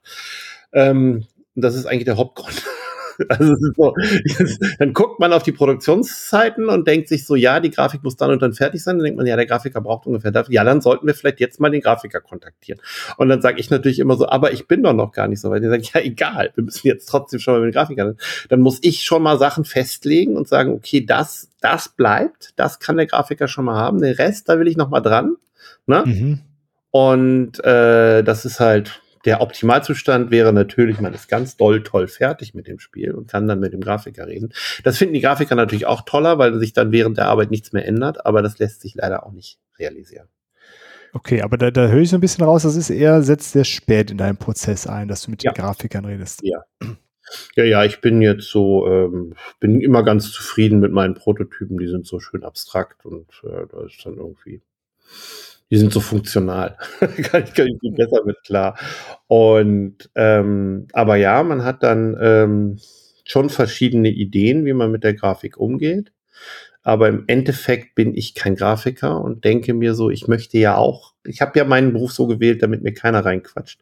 Und dann lasse ich den Grafiker eigentlich auch eher lieber machen. Ne? Ja.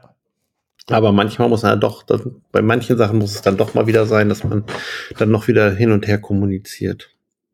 Sind das dann Sachen, wo du sagst, das hat der Grafiker vielleicht nicht, nicht richtig verstanden, in Anführungszeichen, wie du das gemeint hast und da, dass ihm da das Verständnis noch fehlt, dass du danach helfen musst oder was sind das dann für Sachen?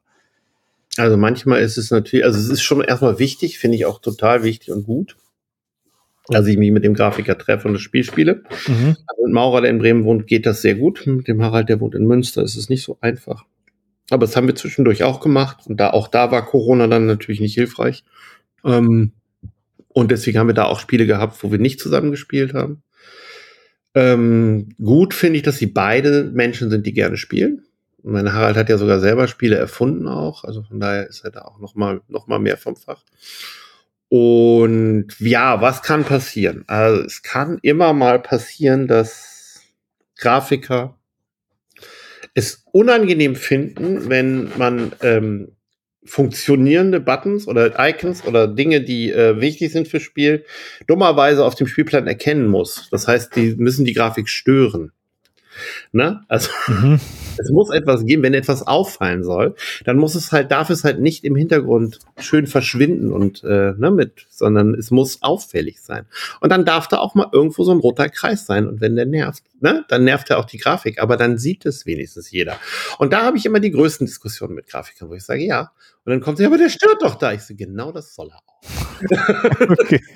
genau das ist die Idee eines Störers. Das ist dort, ne? Also so, wenn es irgendetwas gibt, was die Grafik übermitteln soll, dass halt der Spieler Dinge, die er sonst vergisst, nicht vergisst, weil er sie sieht, dann muss das auch gut erkennbar sein. Bei Dingen, die man gut ne, die man gut memoriert, die können auch schön grafisch äh, kuschelig sein, weil das ist egal, die erinnert man eh gut. Aber bei Sachen, die schwer zu erinnern sind, da muss man leider ein bisschen, bisschen den Holzhammer rausholen manchmal, weil damit das Spiel einfach gut spielbar ist. Ne? Das ist ja in der, eine.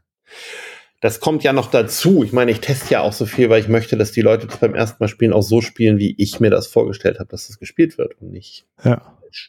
Weil wenn die, wenn die Leute das Spiel alle doof finden, weil die Anleitung und weil die Grafik und weil irgendwas dazu, oder was weiß ich dazu führt, deren äh, Verständnis von Spiel dazu führt, dass sie es falsch spielen, dann ist ja auch nichts gewonnen. Ne?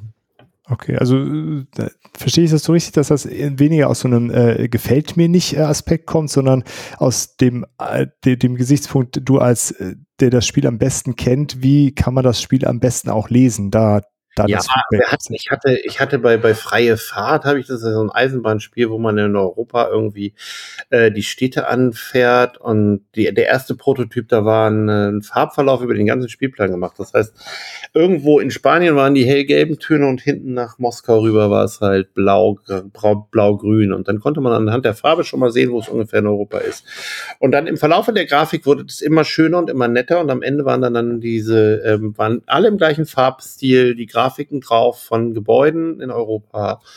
Und das ist für europäische Menschen schon äh, gut spielbar. Manche Sachen muss man noch nachgucken. Ne? Also, das, äh, dass man manche Städte vielleicht doch nochmal denkt, ah, das weiß nicht genau, wo die ist. Man kann die gut finden, wenn man sich in Europa gut auskennt, aber wir haben dann gemerkt, dass die Amerikaner echte Probleme hatten, die Städte zu finden. Mhm. Weil das deren nicht deren Geografie ist, die sie üblicherweise vor ihrer Nase haben. Ne? Ja. Und da habe ich, äh, hab ich gemerkt, dass ich durch diese Iteration Prototyp, Prototyp, Grafik, Grafik, Grafik äh, dass es immer schlechter zu lesen war. Die schönen, die, die Grafiken wurden immer schöner, aber leider ne, hätte man da, man hätte da zumindest irgendwie, keine Ahnung, man hätte damit irgendwas arbeiten, mit irgendeinem Farbcode noch arbeiten müssen, das zumindest klar ist. Ne? Und wenn man vier Quadranten gemacht hätte, dann hätte man wenigstens nur noch auf ein Viertel des Plans suchen müssen, wo die Stadt ist und nicht auf dem ganzen Plan. Und das ist halt so, da hat man gesagt, okay, die Amerikaner haben sich dann, da, da gab es dann Methoden, die haben dann da irgendwelche äh, Holzchips draufgelegt in bunten, grellen Farben, damit sie wussten, wo die Dinger sind. Aber es ist natürlich auch, auch nicht schön, dass die Leute, die es wirklich gut finden und spielen wollen, dann sozusagen daran gehindert sind, weil sie, weil sie einfach nicht, ne, meine, inzwischen äh, über den Krieg dummerweise weiß man ja auch, wo Odessa ist, aber vorher war das auch schwierig. Habe hab ich selber auch Schwierigkeiten gehabt, ne? Sowas, dass ich Kiew, ja. Minsk, Odessa. Das war alles so, ja, das muss irgendwo da sein und Charkiw ja. und was, ne? Aber ich meine, klar, es ist so, ähm, weißt du, London, Paris, Berlin und so, das kriegt man alles noch hin, Wien und, ne, und so, aber ja. Aber selbst, ne, genau, bei Mailand und Madrid gibt es ja auch Menschen, die das verbrechen. also von daher ne, sind, ist ja niemand frei von. Ja, schön. Äh, sehr, sehr, cool. Ähm, wie wichtig ist dir, dass das so ein, also ähm, also ich muss ehrlich zugeben, ich, meine, deine gesamte Ludothek ist mir nicht, äh, äh die ganze Ludografie ist mir nicht jetzt ganz präsent, aber äh, so gefühlt haben die alle ja eine zumindest ähnliche Optik. Ist das einfach, weil du immer mit denselben Grafikern zusammenarbeitest? Ist dir das wichtig, dass das, dass man dem Spiel im Grunde ankennt, dass es ein Friedemann Friese ist? Es ist gut, wenn das so ist. Das ist eine Marke, das ist hilft. Ja. Ne? Also das ist so ein äh, das ist schon nicht so, nicht so falsch. Ähm, es hilft, dass sie alle mit F anfangen und grün sind und ähm, dass beide Grafiker da irgendwie das auch gut umsetzen, dass da so eine gewisse Erkennbarkeit sind, aber mhm. die sind schon auch unterschiedlich. Ne? Also das ist schon, da kann man schon mal sagen. Also Maurer hat natürlich seinen eigenen Stil, aber jetzt da gibt's auch ein paar, die wirklich rausstechen, auch grafisch, und ein paar, die auch, ja, in beide Richtungen. ja, nee, nee, klar, ähm, das auf jeden ja, Fall, aber. Also, ähm, das fällt, fällt schon auf. Und, aber es ist auch so, dass man muss ja auch sagen, dass die, naja, dass, dass jetzt der Einzelhandel zum Beispiel ja auch durchaus, äh, ich habe das fast überall gesehen, wenn ich irgendwo in Läden war, die haben halt dann ein Regal, wo das grün ist. Ne?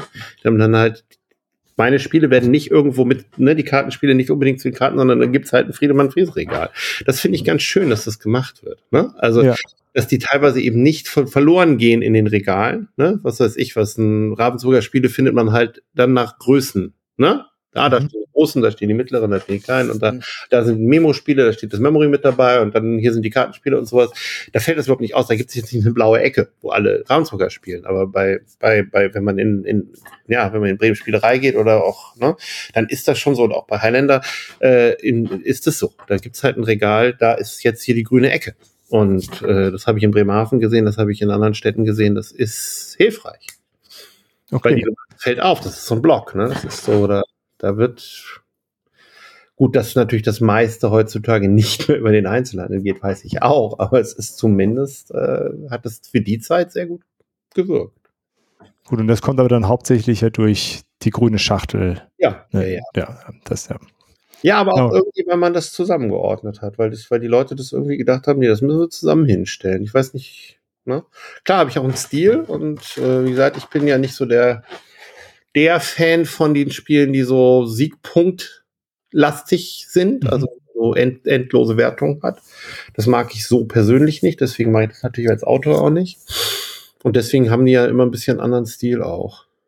Und ich bin natürlich froh, weil es gibt Leute, die sagen, und das, das, das sind ja die Kritiken, die mir am besten gefallen, die sagen, naja, mir gefällt nicht jedes Spiel davon, aber ich habe schon das Gefühl, ich guck, muss mir die einmal im Jahr angucken, was der macht. Ne? Also das finde ich ja ganz ja. gut. Dieses Gefühl, angucken sollte man sich auf jeden Fall. Ne? Also, weil es könnte ja was Spannendes bei sein. Nicht jedes hat mir gefallen davon, aber na, ich bin trotzdem, das ist so, ne, wie bei anderen, ne, also früher Doris und Frank auch oder äh, Moskito-Spiele, wo ich einfach gedacht habe, ja, die gucke ich mir an. Ne? Also so, da, da, wenn der was macht, ne, von Kubiko, der Gavin Birnbaum, der macht auch spannende Sachen oder der, Brigitata von Lamam und so. Das sind so Verlage, da gehe ich einfach auf der Messe hin und nehme das neueste Spiel mit. Mhm. Weil einfach das neueste Spiel, von denen ich mir das angucke. Ich weiß auch, dass ich von denen 50 Prozent nicht mag. Aber ich, die Wahrscheinlichkeit, dass da was bei ist, was ich wirklich gut finde, ist größer als jetzt bei anderen Sachen. Ne? Ja, verstehe. Und bei so einer Kosmos-Verlagsneuheit, klar, die, da kommen dann auch, oder Pegasus noch, Pegasus ist ja noch viel mehr.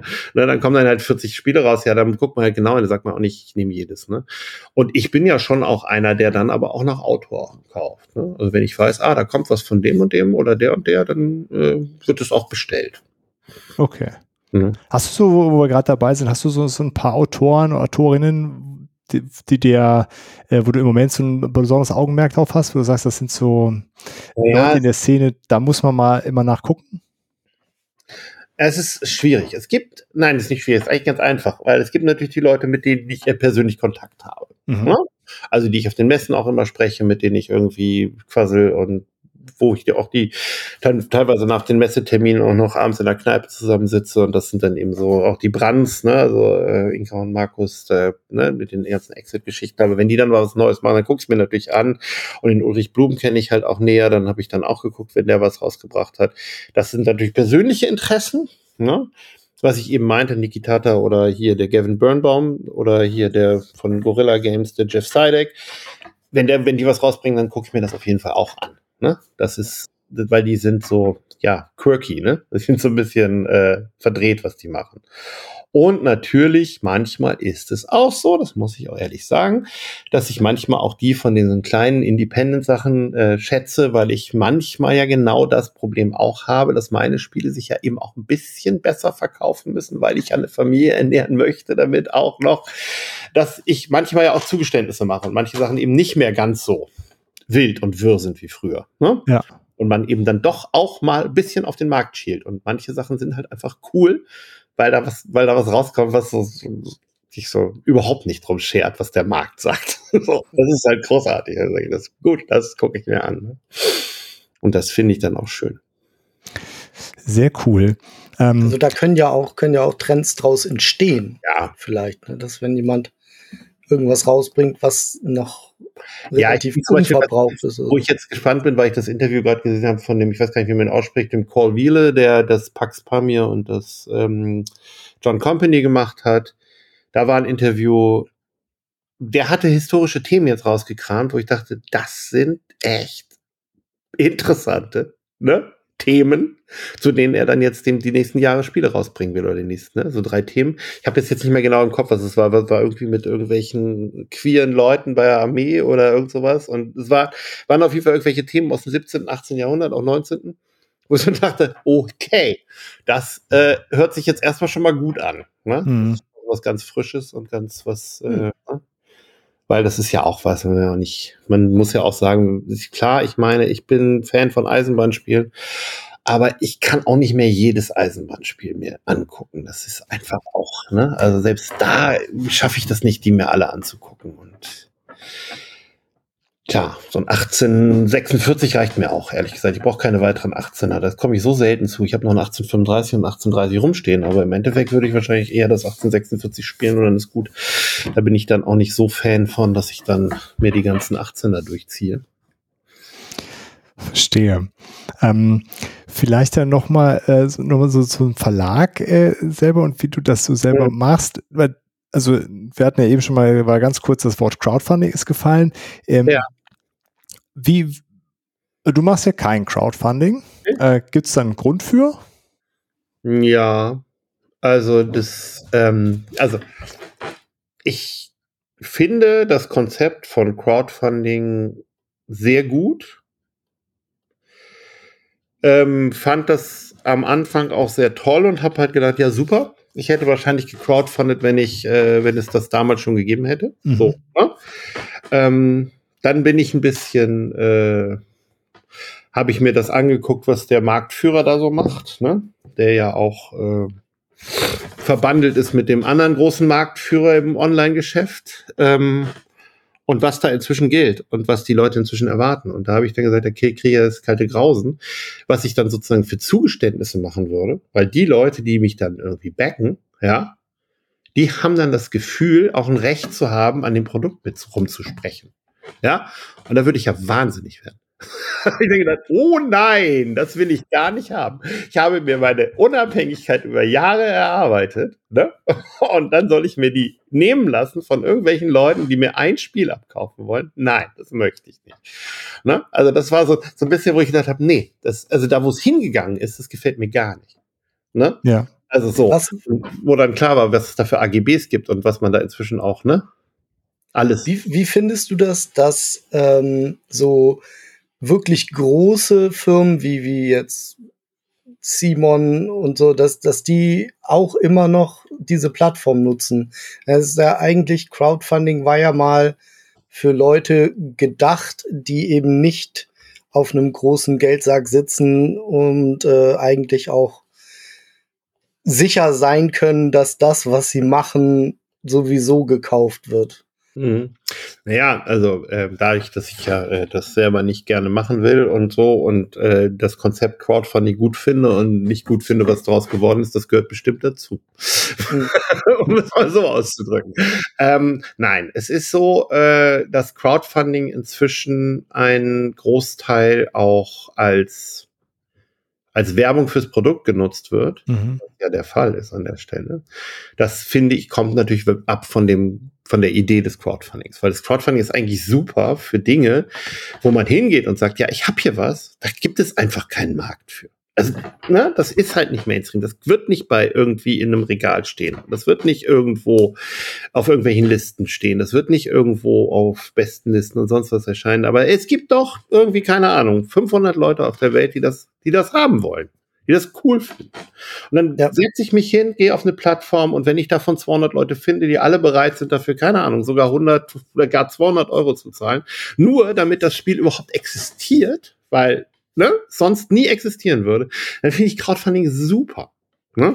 Aber wenn es eben wirklich nur dafür da ist, da irgendwie so ein Hype draus, ne, so, so, so ein, ja, so ein Hype irgendwie zu basteln, dann ist das eben so. Ich meine, Gloomhaven ist einfach so entstanden, ja, und das ist über Crowdfunding entstanden. Und ich glaube auch nicht, dass das doof war, weil natürlich jede weitere Gloomhaven-Kampagne ist unnötig. Ne? so. So einfach ist es. Ne? Also das ist, es ist total geil, dass das, ne, das wäre vorher sonst, Gloomhaven wär, hätte nie existiert. Also niemand hätte so ein, so ein Ding gemacht.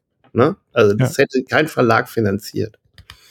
Das bin ich sicher. Und das hat ja. da einfach funktioniert. Und ich weiß nicht, wie es funktioniert und was da noch an Marketing drin hin, hinterhing, aber ich hatte das Gefühl, dass es zumindest so ein, so ein, so ein Ding ist, was gut ist, dass es über Kickstarter gelaufen ist. Und, ne?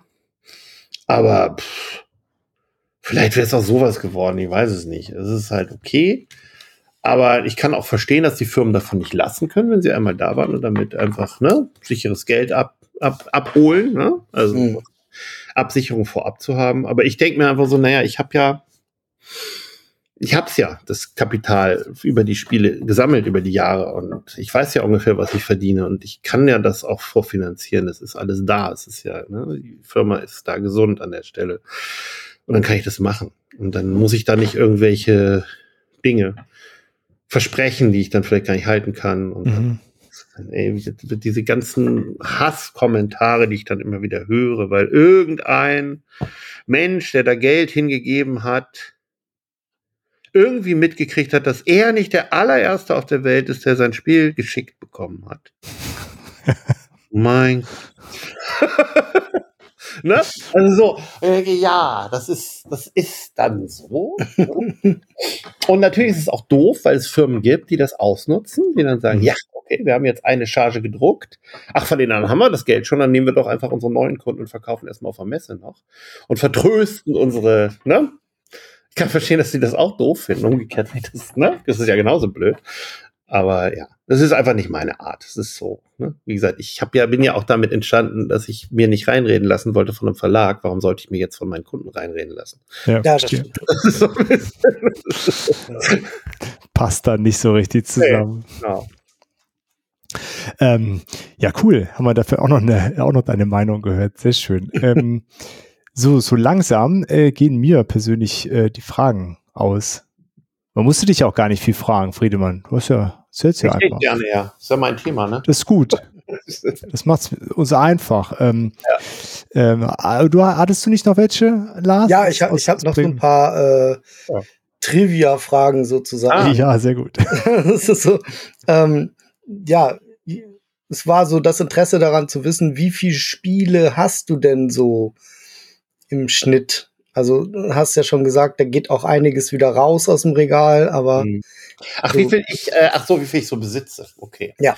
Ja, das, der Wunsch ist, äh, nicht mehr als 1000 zu haben. Das klappt nicht.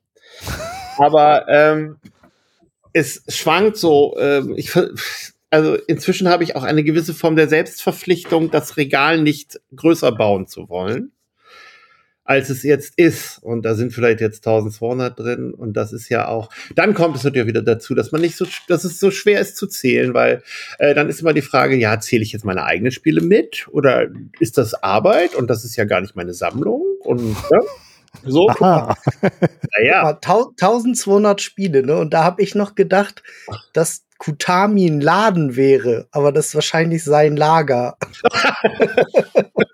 Das kann gut sein. ja, es ist Ja. äh, natürlich. Ähm, nein, ich, ich, äh, ich habe ähm, erwiesenermaßen, ich habe, das wollte ich eigentlich feiern, aber das habe ich dann doch nicht gemacht. Ich habe dann irgendwann mal nämlich ähm, in meiner Statistik herausgefunden, dass ich über die 5555 gespielten Spiele in meinem Leben gekommen bin. Und äh, muss auch sagen, dass ich äh, einen Großteil davon besessen habe. Ah, ja. Das heißt, wenn ich nie was weggegeben hätte, wäre ich jetzt bei hm, über 6000 Spiele. Krass. Wenn Krass. ich nicht weggegeben hätte. ja, ja, alter Schwede. Aber wenn es doch etwas ist, was ich gar nicht wieder spielen möchte, dann muss ich das auch nicht mehr haben. Es gibt Spiele, die ich nicht mehr spielen will, die ich aber trotzdem behalte. Das sind dann Dinge mit sentimentalem Wert. Aber nein, sonst, das, inzwischen bin ich wirklich so. Inzwischen ist es sogar so, dass ich dann mal eine Spielebestellung mit zehn Spielen gemacht habe oder sowas, dann lese und dann geht eins sofort auf den Wegstapel, ohne gespielt zu werden. Anleitung lesen und gesagt, das war aber ein Fehler. ne? Will ich gar nicht, will ich gar nicht. Ich wüs- wüsste nicht, mit wem ich das überhaupt spielen will. So, ne? Und dann geht das sofort raus. Was Also ist dein ältestes Spiel, wo wir gerade bei deiner Sammlung so sind? Jetzt ist die Frage, mh, geht es um das Spiel, was ich am längsten besitze oder das Spiel, was, äh, das, was der älteste, Beides. Ah, ah, hm, Das ja, okay. Also sowohl als auch. Sowohl als auch. Machen wir Ja, beides, genau. ähm, ich habe natürlich irgendwann auch mich äh, um die Sachen gekümmert, die in unserer Familie gespielt wurden, dass ich mir die nehme, weil irgendwie die Geschwister die auch teilweise gar nicht haben wollten. Und da ist dann noch so ein altes Mahjong bei und äh, das gute Jagdspiel von Ravensburger, was ich auch in meiner Sammlung, was ich auch eins zu den zu denen gehört, die ich nicht nochmal spielen wollen würde, wo man nicht schön durch die Berge geht und Tiere abballern muss, schon ziemlich lustig in der heutigen Sicht. Da, da war dann auch das Deutschlandreise und Deutschlandreise haben wir wirklich nochmal gespielt und haben gesagt, wow, ist das schlecht.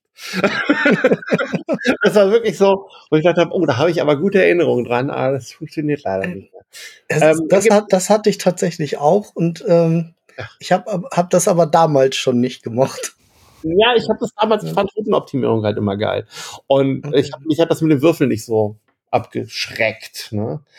Und äh, ich weiß, dass ich damals eins der ersten Spiele, die ich selber persönlich besaß, war Sagaland. Deswegen wird das auch die Sammlung verlassen. Und ich habe immer noch mein Metropolis von Ravensburger. Das ist ein Sid-6-Spiel. Da war es, das hat mein, mein, mein Spieler-Ego natürlich getroffen, weil da stand ab 16 drauf und ich glaube, ich war 13 und ich konnte ne? Also sowas. So, und dann gibt es natürlich noch so Sachen, ähm, die einfach uralt sind. Also habe ich vom Flohmarkt habe ich noch mal ein Nümmerchenspiel. Ne? Das hat ja auch einen wunderbaren Namen, der, der völlig unverfänglich ist.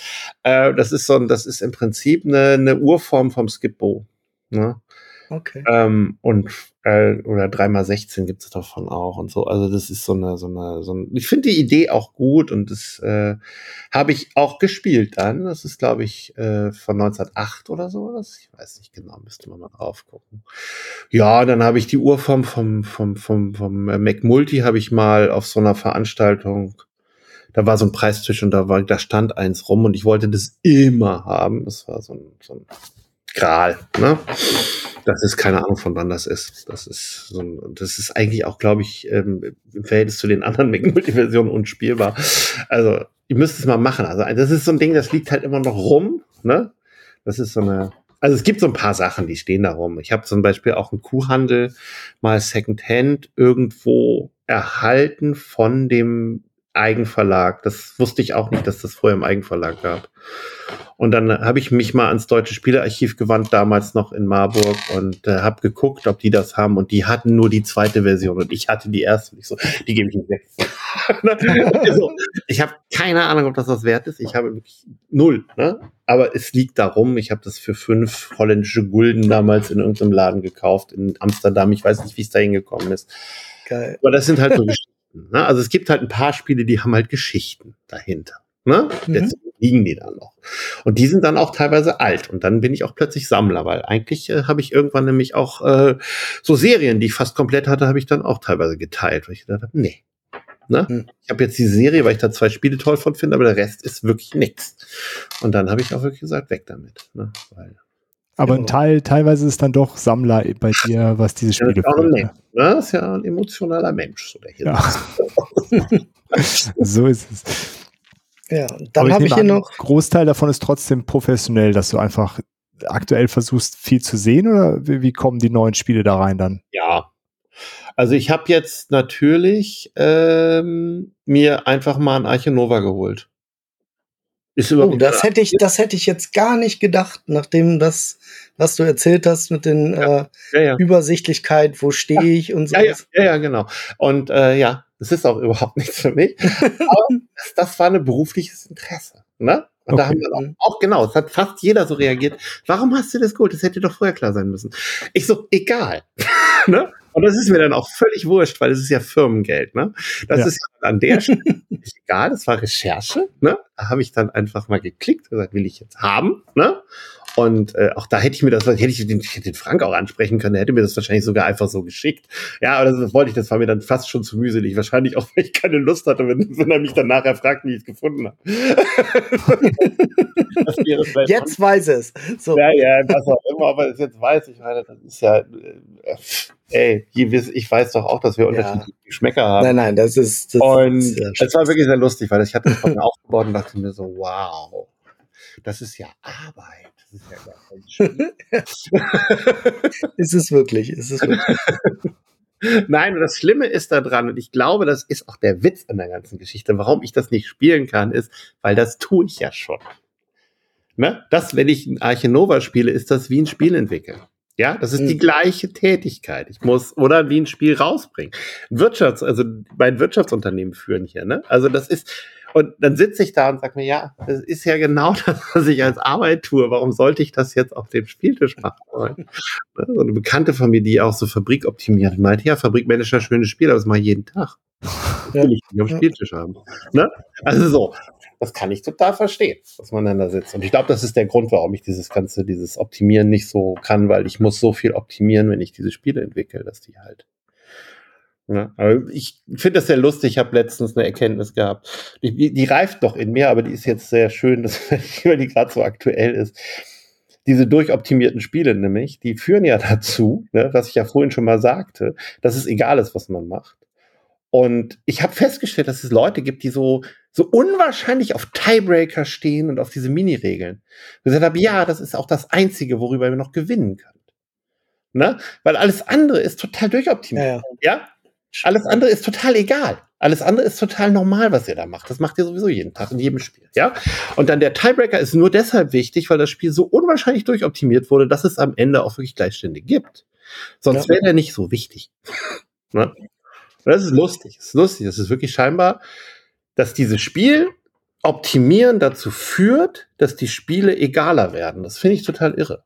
Also, dass es egaler ist, was man da macht. Also, egaler ist natürlich kein deutsches Wort, aber ja. Ne? Wir wissen, was du meinst.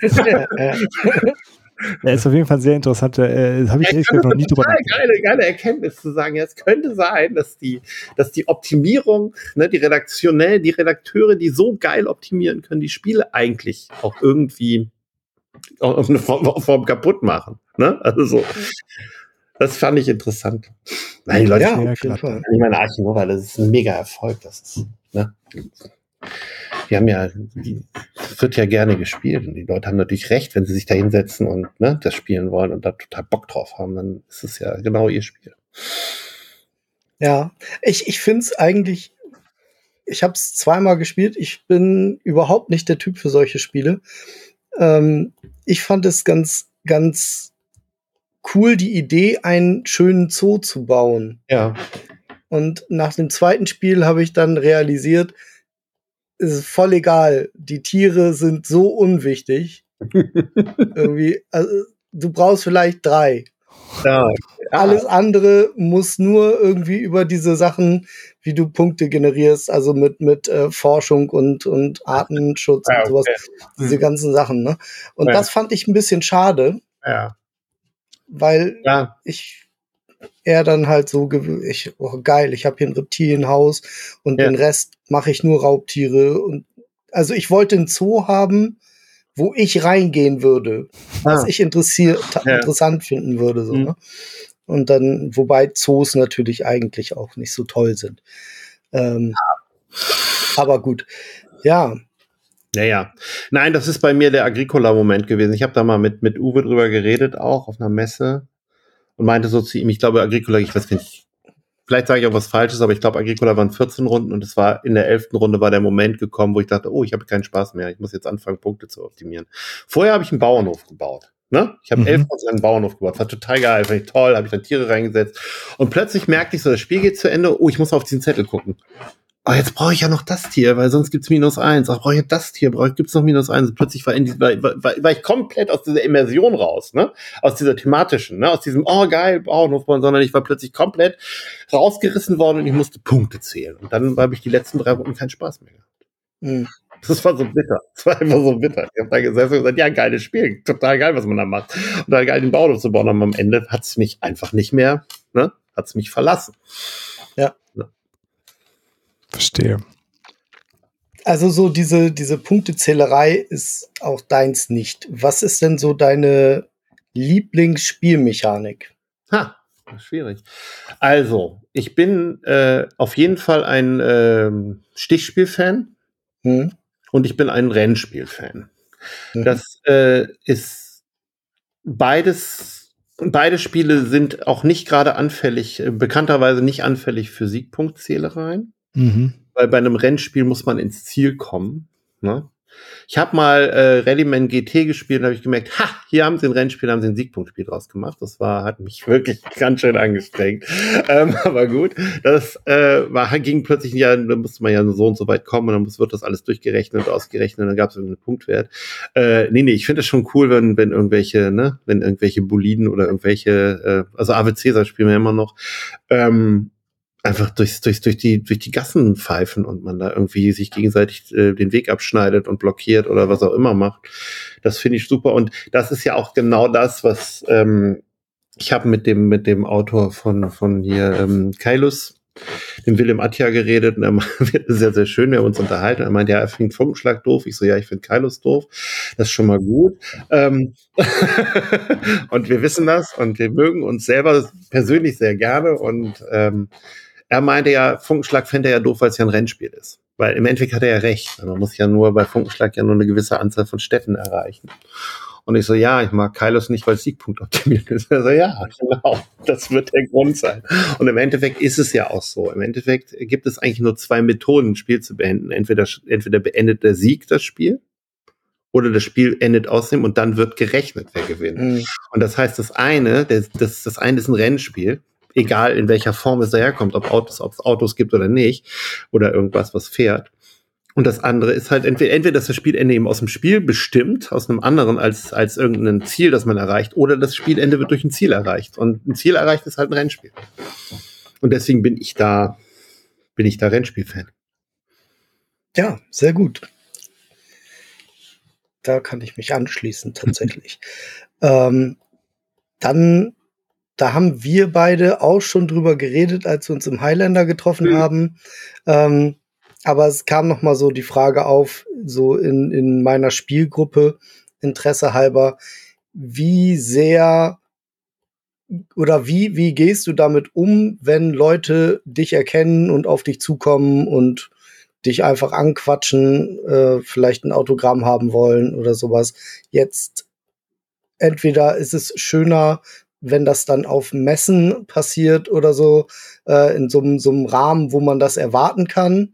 Oder wie wäre das für dich, wenn das einfach auf der Straße passiert? Oder wenn du in einem Laden bist, also jetzt im Spieleladen, ja. und dann kommt jemand und sagt das so. Naja, also es ist ja schon so. Ich habe ja immer mal gesagt, ich mag ja das schon, ich finde es schon cool, meine Art von Prominenz oder ne, meine Celebrity-Status oder was auch immer, dass ich halt, wenn ich auf diese Messen gehe oder Veranstaltungen gehe, dann bin ich Promi. So, da erkennt mich jeder, da wollen Leute Autogramme haben. Und wenn ich nicht im Spiel des Fokus bin, dann bin ich eben kein Promi. Und das ist eigentlich ein ziemlich cooler Promi-Status, weil der normale Promi kann nicht vor seiner, vor seinem Promi-Sein weglaufen. Ja. Der, der, kann sich vielleicht dann auf eine Privatinsel zurückziehen oder sonst was, ne? Oder in irgendeine, ja, bezahlte Neighborhood oder was auch immer, egal. Äh, das finde ich ganz schön. So. Das passiert natürlich. Aber es passiert natürlich auch, dass wenn ich irgendwo im Urlaub oder Reisen oder sonst was in Spieleläden gehe, dass ich erkannt werde. So. Das führt aber auch zu lustigen Momenten. Mhm. Ne? Dass man dann irgendwo in Amerika seine Kreditkarte hinhält, dann guckt jemand drauf und sagt, den Namen kenne ich doch. cool. Ich da und sag, ja, möglich. Ne? So nach dem Motto, ne? Und dann merkt man, wie die Leute so langsam das so rattert, ne? im Kopf so, wie dann so der, ne? Wie man das schön sagt. Früher sagte man, wie der Groschen pfennigweise fällt. Ähm, ja. ne? Und das ist schön. So. Und es gibt aber auch eigentlich auf jeder aber in jedem Urlaub den einen Moment, wo mich irgendwo irgendjemand sonst wo erkennt. Ne? In Polen waren wir in einem Wikingerdorf mit den Kindern und da war irgend so ein Typ, der, ne, die Kinder spielten zusammen auf dem Spielplatz und er guckte mich an und sagte, Friedemann, Friede? Ich so, ja. Ne? Also so, also, ne, das passiert auch, das ist aber auch lustig, weil es eben nicht andauernd passiert. Weil ja. es eben nur mal passiert. Und ja, hatte das jetzt gerade auch im, am Samstag raus gewesen und nachts im Viertel irgendjemand, der vor mir stand, Moment, ich so, ja. so, ne? und dann geht, geht man damit halt entsprechend professionell um und dann unterhält man sich und dann ist es auch nett und die Leute finden es ja auch gut. Und dann ist es ja, ja auch, cool. ist ja auch was Schönes, weil es ja auch schön, irgendwie, ja, hat man ja auch dafür gearbeitet, dass es so ist. Mhm. Das ist richtig. Cool. Hast du noch Fragen, Lars? Sonst habe ich jetzt gerade aus dem Bremer äh, Umfeld keine Fragen mehr mitgebracht. Ja, aber wir haben noch eine Outro-Frage. Ah. Genau. Weil sonst, wenn, wenn du nicht noch was loswerden willst, Friedemann, wären wir oh, sonst nö. fertig. Stunden reden, aber ja, nee, eigentlich nicht. Cool. Äh, ja, also erstmal vielen Dank äh, an der Stelle. Ich fand es mega spannend, äh, ja, da irgendwie einen Einblick zu haben in so 30 Jahre Autoren äh, äh, da sein. Also natürlich jetzt in anderthalb Stunden Interview ist natürlich ja. nur ein kurzer Einblick, aber ja, ich fand es super spannend, ähm, das mal so zu hören wie du an die Sachen rangehst. Äh, genau, und als wir haben immer so eine Autofrage und da haben wir uns heute überlegt, weil ihr beide ja Bremer seid, äh, ja. ob ihr nicht irgendwelche Tipps habt für Leute, wenn sie nach Bremen kommen, was sie denn auf jeden Fall in Bremen fernab der üblichen Touristen-Sachen äh, äh, oh. Sachen sich angucken sollten. Oh. ja, das ist eine schwere Outro-Frage. Also ich persönlich habe ja letztes Jahr ähm, Vielleicht ist es auch dem Alter geschuldet, keine Ahnung.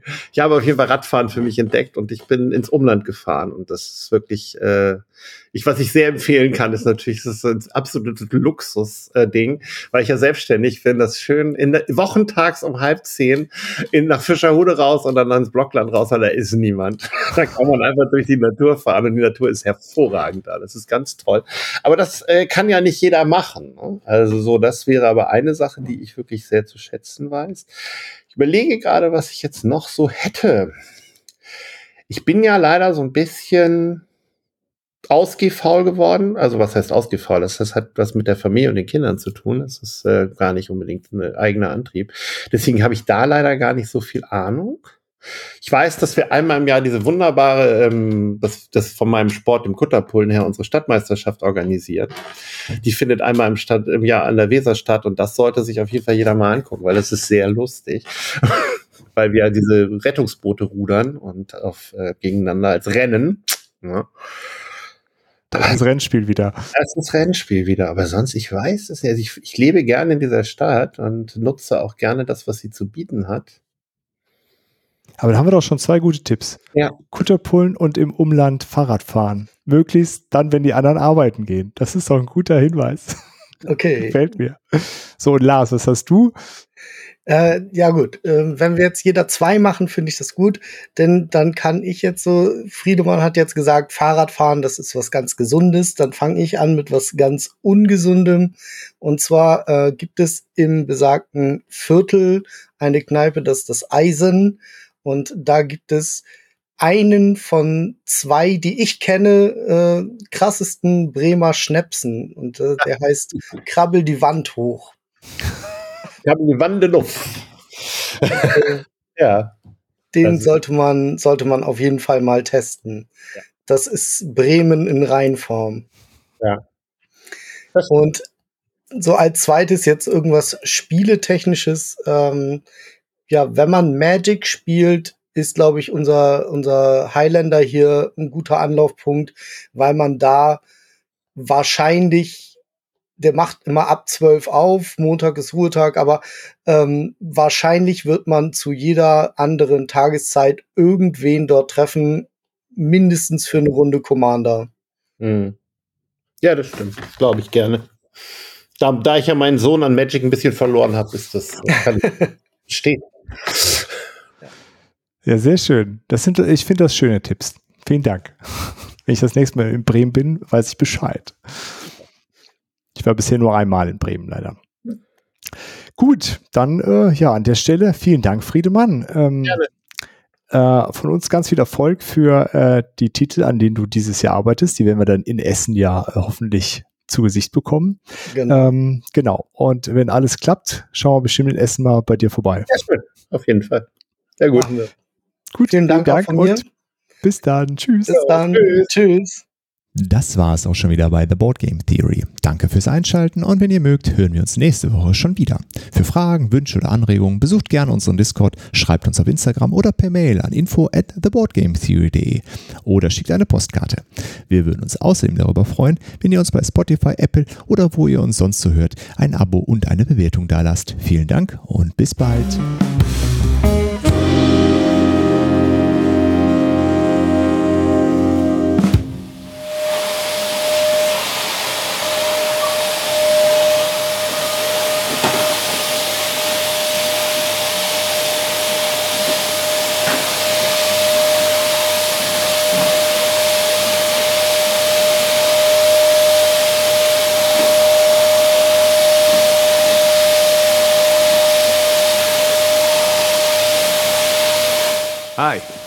I'm Captain America, here to talk to you about one of the most valuable traits a soldier or student can have patience. Sometimes patience is the key to victory, sometimes it leads to very little, and it seems like it's not worth it. Then you wonder why you waited so long for something so disappointing.